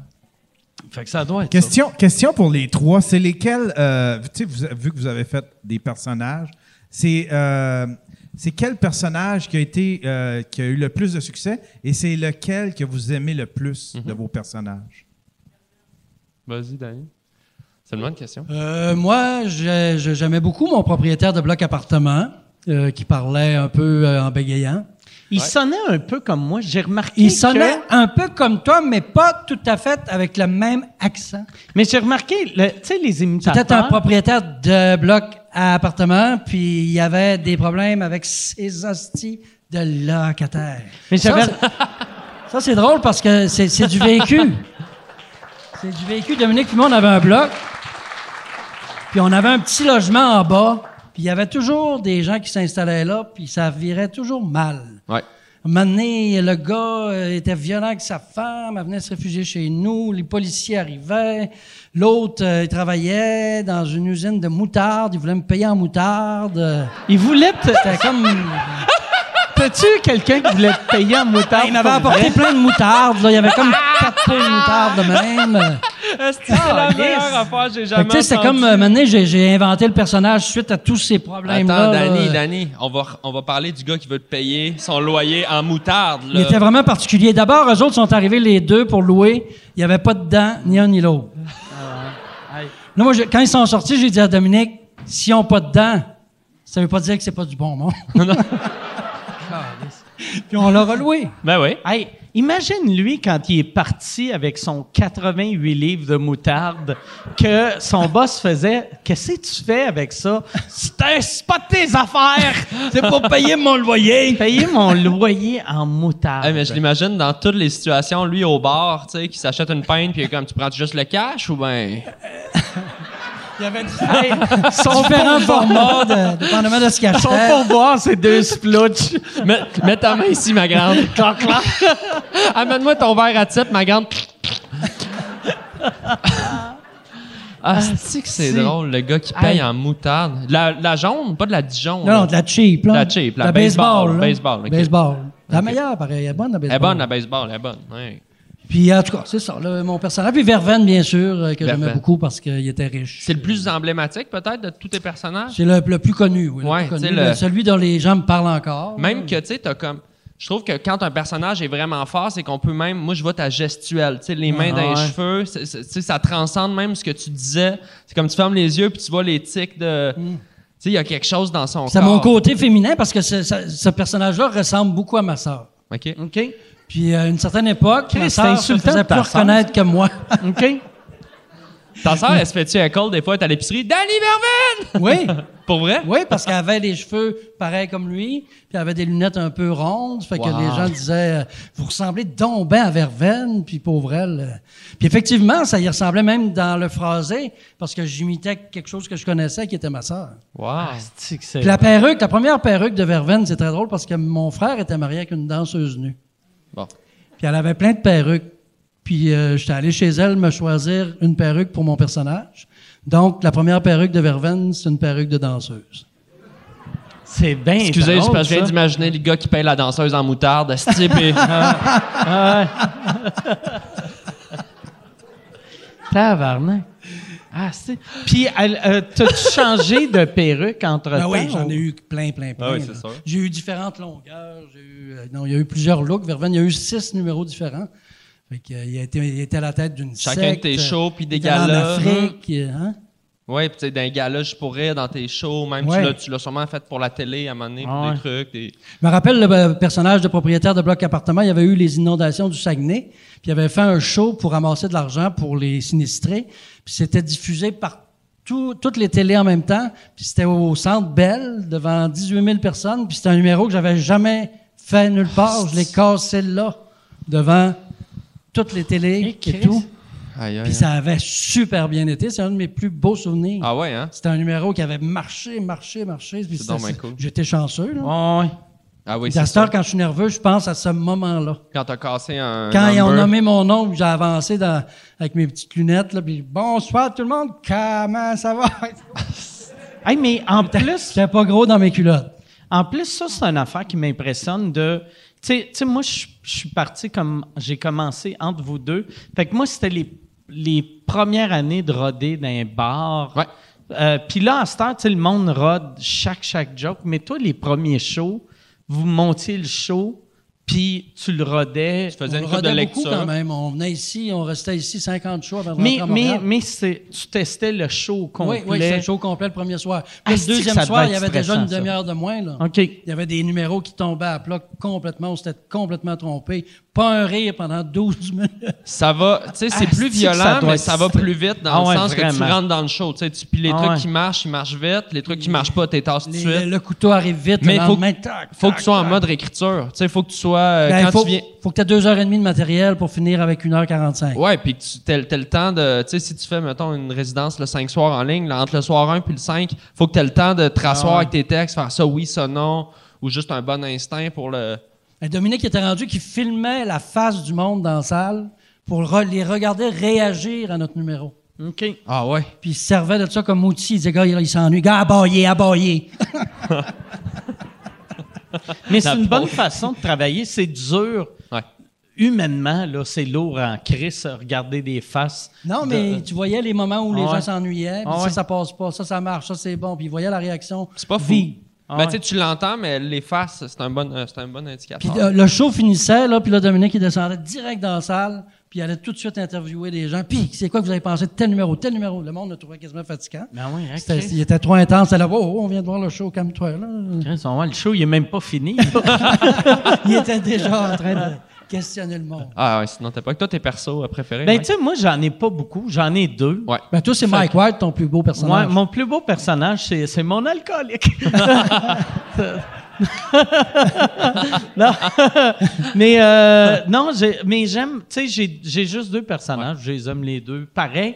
Puis j'y trouve les deux. euh, tu sais, moi, c'est deux duos, puis je suis tout le temps le, le- le gars faible du, du- du duo. Tu sais, comme mettons, P- euh, Pody Chabot, je trouve euh, Perrids mille fois meilleur que moi là-dedans. Puis Simon Perry, je trouve Patrick Gros meilleur que moi là-dedans. Fait que, tu sais, moi, j'étais jamais bon dans un personnage, mais j'avais, j'avais des costumes. Ouais. fait que, fait que sur ça, j'en ai fait. J'ai l'impression que s'il y a peu de gens qui font des personnages, il y a aussi le fait que c'est pas si facile que ça, faire des personnages. Ben, moi, moi l'affaire que j'ai trouvé vraiment tough, moi, faire un personnage à deux, un- des sketchs, ça, j'aime ça, parce que s'il y a de quoi qui marche pas, euh, Quelqu'un peut te fader. Ouais, mais j'avais déjà essayé à l'époque de l'école du monde faire personnage seul sur scène et un quand ça rit pas, moi je paniquais. Je paniquais asti puis je- fait que moi T'es emprisonné dans ton. Tu sais, tu peux pas. Ouais. Tu peux pas briser ce mur-là Ouais. pour faire Hey, euh, en passant, là, on a du puis, fun. puis Tu sais, moi dans ma tête, je me disais asti le monde se dise check le asti. Il a pas travaillé son il a pas travaillé son texte vu qu'il achetait un asti de costume. Puis tu peux pas penser de même sur scène Non. là, tu sais. Fait que mettons moi euh, euh, Est-ce qu'il existe des tapes de ça? Je serais, je serais curieux de voir Ah ça. oui, oui, il, il doit en avoir. Puis son, voir ça. son, euh, ça, il, y a, il y a mon personnage d'Henri, qui est le personnage que je fais avec Pat Gros, que ça, il marchait, mais c'est parce que mon premier jet, il était bon. Mais toutes mes autres affaires, si mon premier jet était pas bon, ou ça allait en droppant au lieu de en s'améliorant. Ouais. Fait que j'ai, j'ai pas le. Tu sais, je suis capable d'être drôle en moi-même, mais en personnage, je suis pas bon. Ah, je suis pas d'accord, mais. OK. Toi, c'est quoi? Euh, moi, dans la pandémie, j'ai créé deux personnages. Que, le seul qu'on me parle le plus, je pense, c'est euh, Jean Daniel, qui est comme un chroniqueur potin, Ouais, ouais, ouais, showbiz, qui est comme, oh my gosh, girl, genre. Aïe, man, j'ai vu Corneille euh, au Pacini, mais il a vraiment des beaux cheveux. Genre, il est juste comme il tripe ses vedettes. Es-tu inspiré de quelqu'un? Euh, je m'inspirais vraiment de comme tout ce que j'aime pas du vedettariat, là, juste comme vouloir tout savoir des vedettes. Tu sais, quelqu'un de très euh, Superficiel au bout. superficiel, toujours dans le, le scoop, mais tu sais, comme pas peu d'humanité, là, juste vraiment avide de potin. Dans la gestuelle, je sais pas, ça me vient d'où, là, tu sais, très, très maniéré aussi. Puis l'autre personnage qu'on me parle beaucoup, c'est euh, Antonio, c'est mon caricaturiste vulgaire. Ah ouais. C'est comme un français défoncé, genre, qui est juste comme, j'ai dessiné ta petite gueule de merde. euh, allez, ma grande. Allez, tu veux que je t'encule, ma grande? Il est juste. il- Puis ça, c'était génial parce que je partais pendant une heure et j'insultais du monde qui en redemandait. C'est tellement bizarre, comme, de fun. dessiner quelqu'un en disant, allez, ah, avec ton petit nez ah, défoncé, avec ta petite gueule de merde et tes yeux de. Puis je disais rien finalement, juste. Puis c'était vraiment le fun. Mais euh, ouais, c'est- je dirais Ça, tu fais pas sur scène? Non, j'ai jamais essayé euh, le personnage sur scène. Puis Tu penses-tu faire un. Tu sais, ça serait le fun, mettons, pendant Juste pour rire ou Comédia ou ZooFest. Tu sais, faire un soir. Ouais, un personnage. De, de, euh, soit tes personnages ou un personnage. Ouais. Tu sais, le faire plus un show improvisé. J'y pense, mais je veux vraiment trouver la bonne idée parce que ma peur, c'est de, de faire le personnage parce que les gens les ont aimés sur le web sans avoir une bonne idée. Puis juste, Ouais, ouais. tu sais, je suis toujours bien soucieux de je veux pas étirer une joke pour rien. Tu sais, C'est tout le temps ça ma peur, c'est de que les gens fassent Ah, c'est encore ça. Ou les gens vont être contents de le voir aussi. Ben, je pense que Ouais. oui, mais justement, je veux qu'il soit bien c'est plus, fait. euh, c'est plus un outil que. Oui, oui, puis tu sais, c'est. Mais justement, c'est pour ça que je veux vraiment trouver la bonne idée. Mais oui, j'aimerais ça les faire vivre euh, ailleurs que dans ces, ces lives-là. Mais sur scène, j'y crois vraiment aux personnages sur scène parce que quand tu pognes ton air d'aller, c'est. C'est fou ce que tu peux créer. Tu peux créer des trucs tu sais, qui n'existent pas dans le stand-up. Tu peux aller plus loin, je pense. Mais il faut que la proposition soit. Ça marche. Comme Mike tu disais, si ça si ça connecte pas dès le début, t'es pogné en Ben, costume. il faut que tu t'accroches un peu aussi. Il Ouais. faut que tu travailles ton texte puis tu vas finir par trouver Évidemment. l'angle. Oui, évidemment, mais oui, euh, c'est quelque chose que j'aimerais essayer. Je pense en plus la, la- une manière de mieux faire passer ça à ce temps, c'est avec changement de costume moins, tu sais, euh, plus, Plus léger. léger. Tu sais, fait que mettons, Ben, les Européens Hey, font des personnages sans se déguiser. sais, ou, ou, tu sais, juste une perruque, juste des lunettes, juste. Ah ouais, pas Arturo Brachetti là, Ouais, tu sais, ouais. qui court derrière un panneau. Ah ouais. là, non, mais c'est vrai, là, tu sais, puis je pense même Jean-Michel Anctil, il me semble dans son dernier show, il disait qu'il faisait genre râteau en rappel, puis tu sais, Ouais, il avait mais- quasiment juste le- les Mais tu dents. sais, je pour pense. vrai, Rato, un coup qu'il a les dents. On le sait, là. On il le est sait, là, il ouais, existe, c'est c'est la gestuelle qui est là. Ouais, tu ouais, feras jamais. ça. Mais Chris, pas les souliers à râteau, ça! Ah ouais. comme, Ah ouais. tu sais. Mais souvent, je sais pas si toi, t'es tellement... Michel Barrette, il enlevait son dentier, lui, puis Ouais, c'est ça. il, Moi, il en a fait de l'argent avec ça. lui. Moi, mes Hey, personnages, là, j'étais tellement pas confiant dans mes personnages qu'il y avait des vrais kits. Il y avait leurs propres souliers, leurs pantalons. Le- fait que moi, un changement de costume, ça m'aurait pris 22 minutes. puis j'aurais pu juste faire, OK, ce personnage-là, il y a des lunettes. Lui, Alors que c'est une perruque puis une chemise d'habitude. Ouais, ouais, c'est littéralement deux systèmes, on le voit, c'est Ouais. qui, puis. mais je me compliquais trop la vie. En général ou euh, juste pour les personnages? Non, juste pour les personnages. Ouais, juste les personnages. Ouais, euh, Yann, euh, d'autres questions? Oui. euh, Il y en a une bonne, je trouve, euh, pour Danny. Est-ce que, ben, en fait, pour tout le monde, dans le fond, est-ce que le climat actuel qu'il y a sur les réseaux sociaux euh, vous rend plus empathique envers des personnages publics, des personnalités publiques euh, qui font des erreurs? Ah, complètement. Les Ouais. gens, eh ben oui, absolument. euh, C'est de plus en plus difficile d'être dans le public, d'être politicien aujourd'hui, c'est épouvantable. Ils sont protégés par un entourage. Au moins, eux, il y a des gens qui gèrent leurs médias sociaux. Comme toi, c'est ta blonde, c'est pas pire, j'aurais dû faire ça aussi. Mais, euh, Si mettons, une blonde. euh, Horacio Arruda. Hein? J'ai dit si t'avais une blonde. Ben, j'ai un chum. Ouais, non, mais c'est ça, Il est capable aussi. Ben, Colis. mais il est temps. Engage-les. Ben oui, pas de tes affaires. Fais ce que tu veux. Mais sais, Horacio Arruda, je sais pas tout ce qu'il peut recevoir comme bêtise, là, parce que lui, il gère un peu les, les mesures sanitaires, fait que c'est comme le monstre. Ça doit pas être facile à gérer Eh, non, pour non, lui, non. ça doit pas être facile à vivre pour sa famille. Ils ont des menaces de mort. euh, Sais-tu quoi? Je pense qu'il faudrait qu'il y ait un cours à l'école. Tu sais, c'est- je trouve qu'on Oui. on est juste tellement en retard. C'est comme si, comme toutes les nouvelles technologies, l'humain s'adapte moins vite que la technologie. Et là, on réalise que il y a du bon dans les réseaux sociaux, évidemment, et il y a énormément de mauvais. On est au Et- Moyen Âge dans les médias médias Et tu sais, sociaux. là, on parle de nous. Là, oui, les personnalités publiques, ça, c'est une chose. Les jeunes à l'école, l'intimidation Oui. sur les réseaux sociaux, la pression de performance, hein, t'as pas beaucoup de likes sur TikTok, t'es plus mon ami. Ça, ça existe, là, genre le fucking des, des, des photos intimes qui sont partagées sur les réseaux sociaux. Ça brise des vies, puis comme, je pense qu'il est temps qu'il y ait une réelle éducation à l'école, puis malheureusement, là, tu sais, le- souvent, c'est des gens de 72 là, qui, qui nous insultent, mais tu sais, de Non, non, il y, a y a pas de. Non, il y a de tout, il y a de tout. il Non, il y a de tout, t'as raison. Il y a des jeunes, il y a des Il y a- filles, il y a des tout, gars, il y a des vieux, il y a des vieilles madames. C'est pour ça tout. que tu sais, c'est un, c'est un débat qui est glissant quand on dit faut-tu plus réglementer, plus censurer. D'un côté, tu veux la liberté d'expression euh, sur les réseaux sociaux, évidemment, comme partout. D'un autre côté, quand tu vois à quel point il y a des gros dérapages, tu comprends que des fois, il y a, il y a- il y a- il y a un certain Ben, fil. Il faut qu'il y ait un code d'éthique, il faut que les gens sachent comment agir. Nous, nous y compris Mm. nous. Euh, tu vas pas sur la rue là, voir quelqu'un en pleine face puis dire euh, Décalisse le fif! T'as pas le droit de faire ça. non. Tu peux pas faire ça sur Ça les médias plus, sociaux ça? non plus. non, mais genre, je reçois ça, moi, tu sais, je veux dire. Ah ouais, non, ça n'a pas de sens. Ça a ça. aucun Tu peux pas faire sens. ça, la ah ouais, non. Si tu fais ça sur la rue, tu vas te faire arrêter. Ah. Même chose sur les médias sociaux. Ah. Ah, ça, ouais. Le- mais le monde, pour vrai, là, il faudrait juste tout le monde agir sur Internet comme on agit dans la vie. Si tu es le genre de déchet qui est capable de crier après quelqu'un qui marche dans la rue, euh, là, fais-le sur Internet, puis sinon, fais-le pas. c'est vrai, tu sais, parce On vient de régler le problème, Esti. Non, non, C'est vrai. C'est juste ça.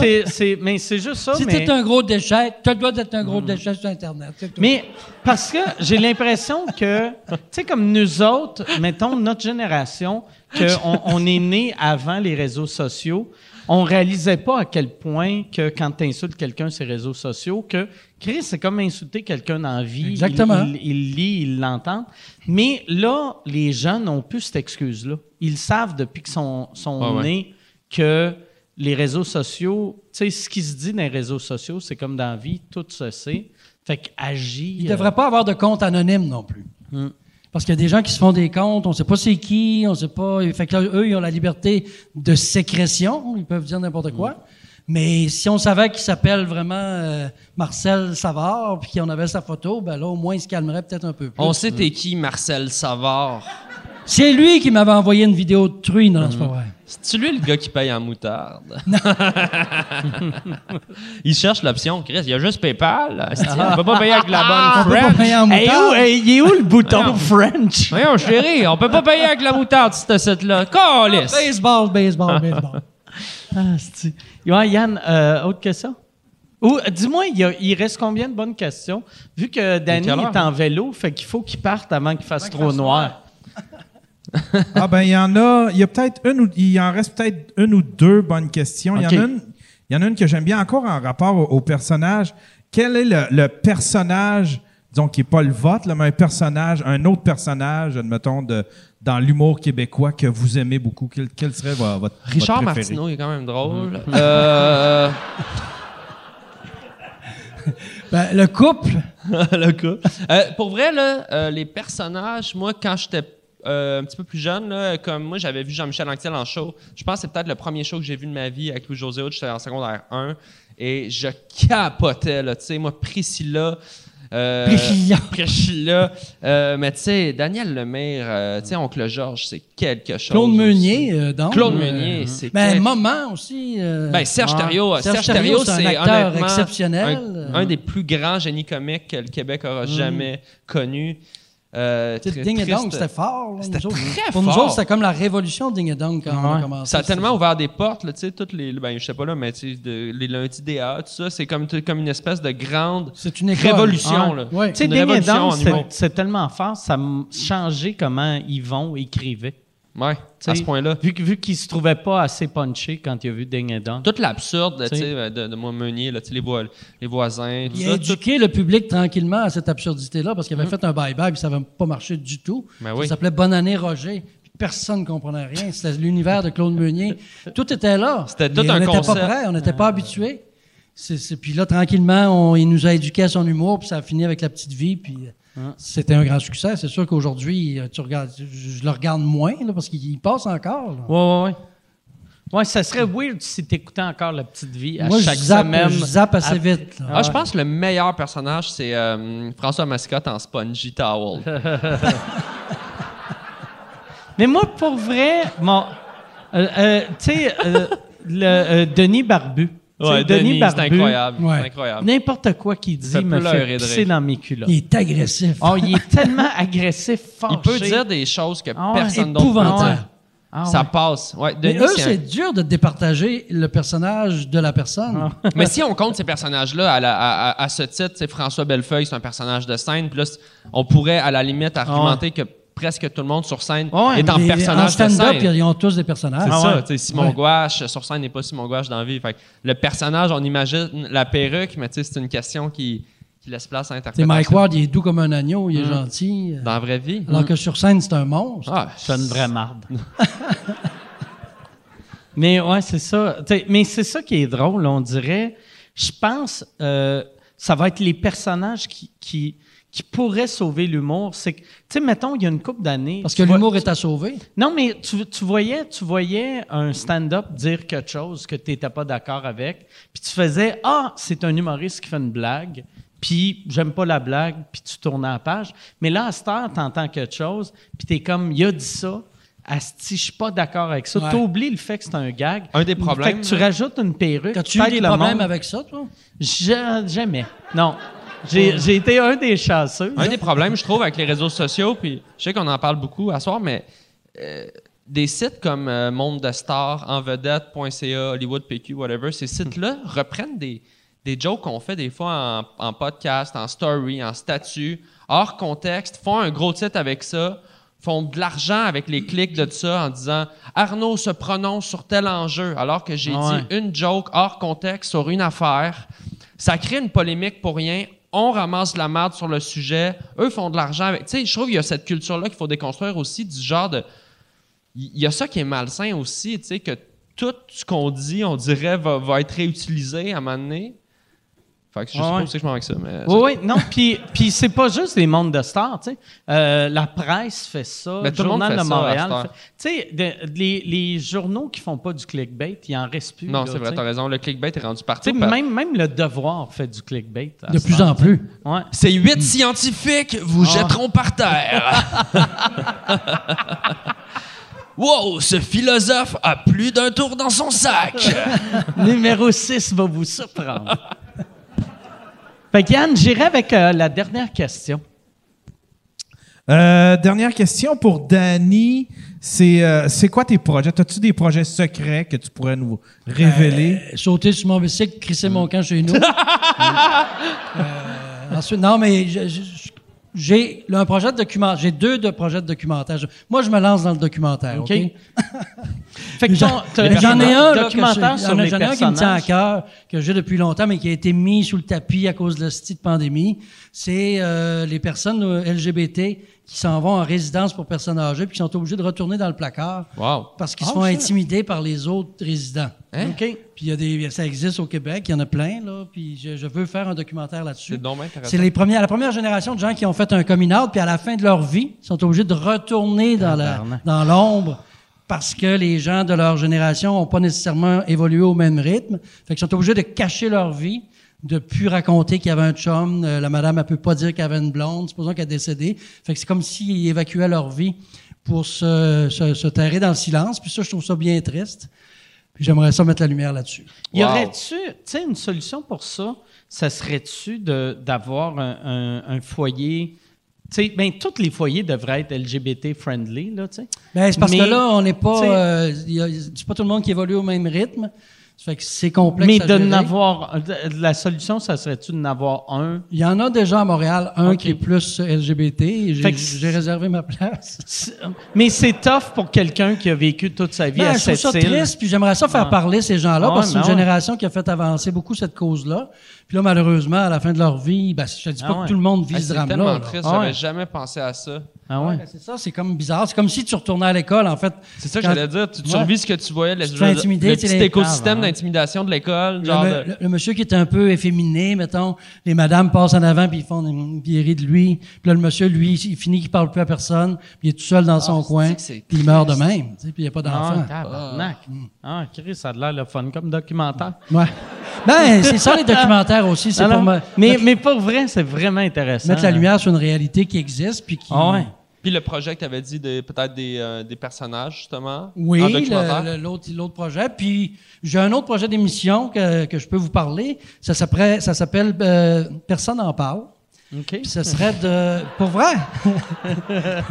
ça serait d'aller se promener un peu partout au Canada. C'est un peu ce que j'ai fait avec la petite séduction. C'est un mélange de tout le monde en parle puis de la petite séduction. D'aller rencontrer des gens euh, exceptionnels qui ont changé le destin de la vie des autres en faisant quelque chose d'exceptionnel, mais qui sont pas connus du Qui n'ont tout. pas de tribune. OK.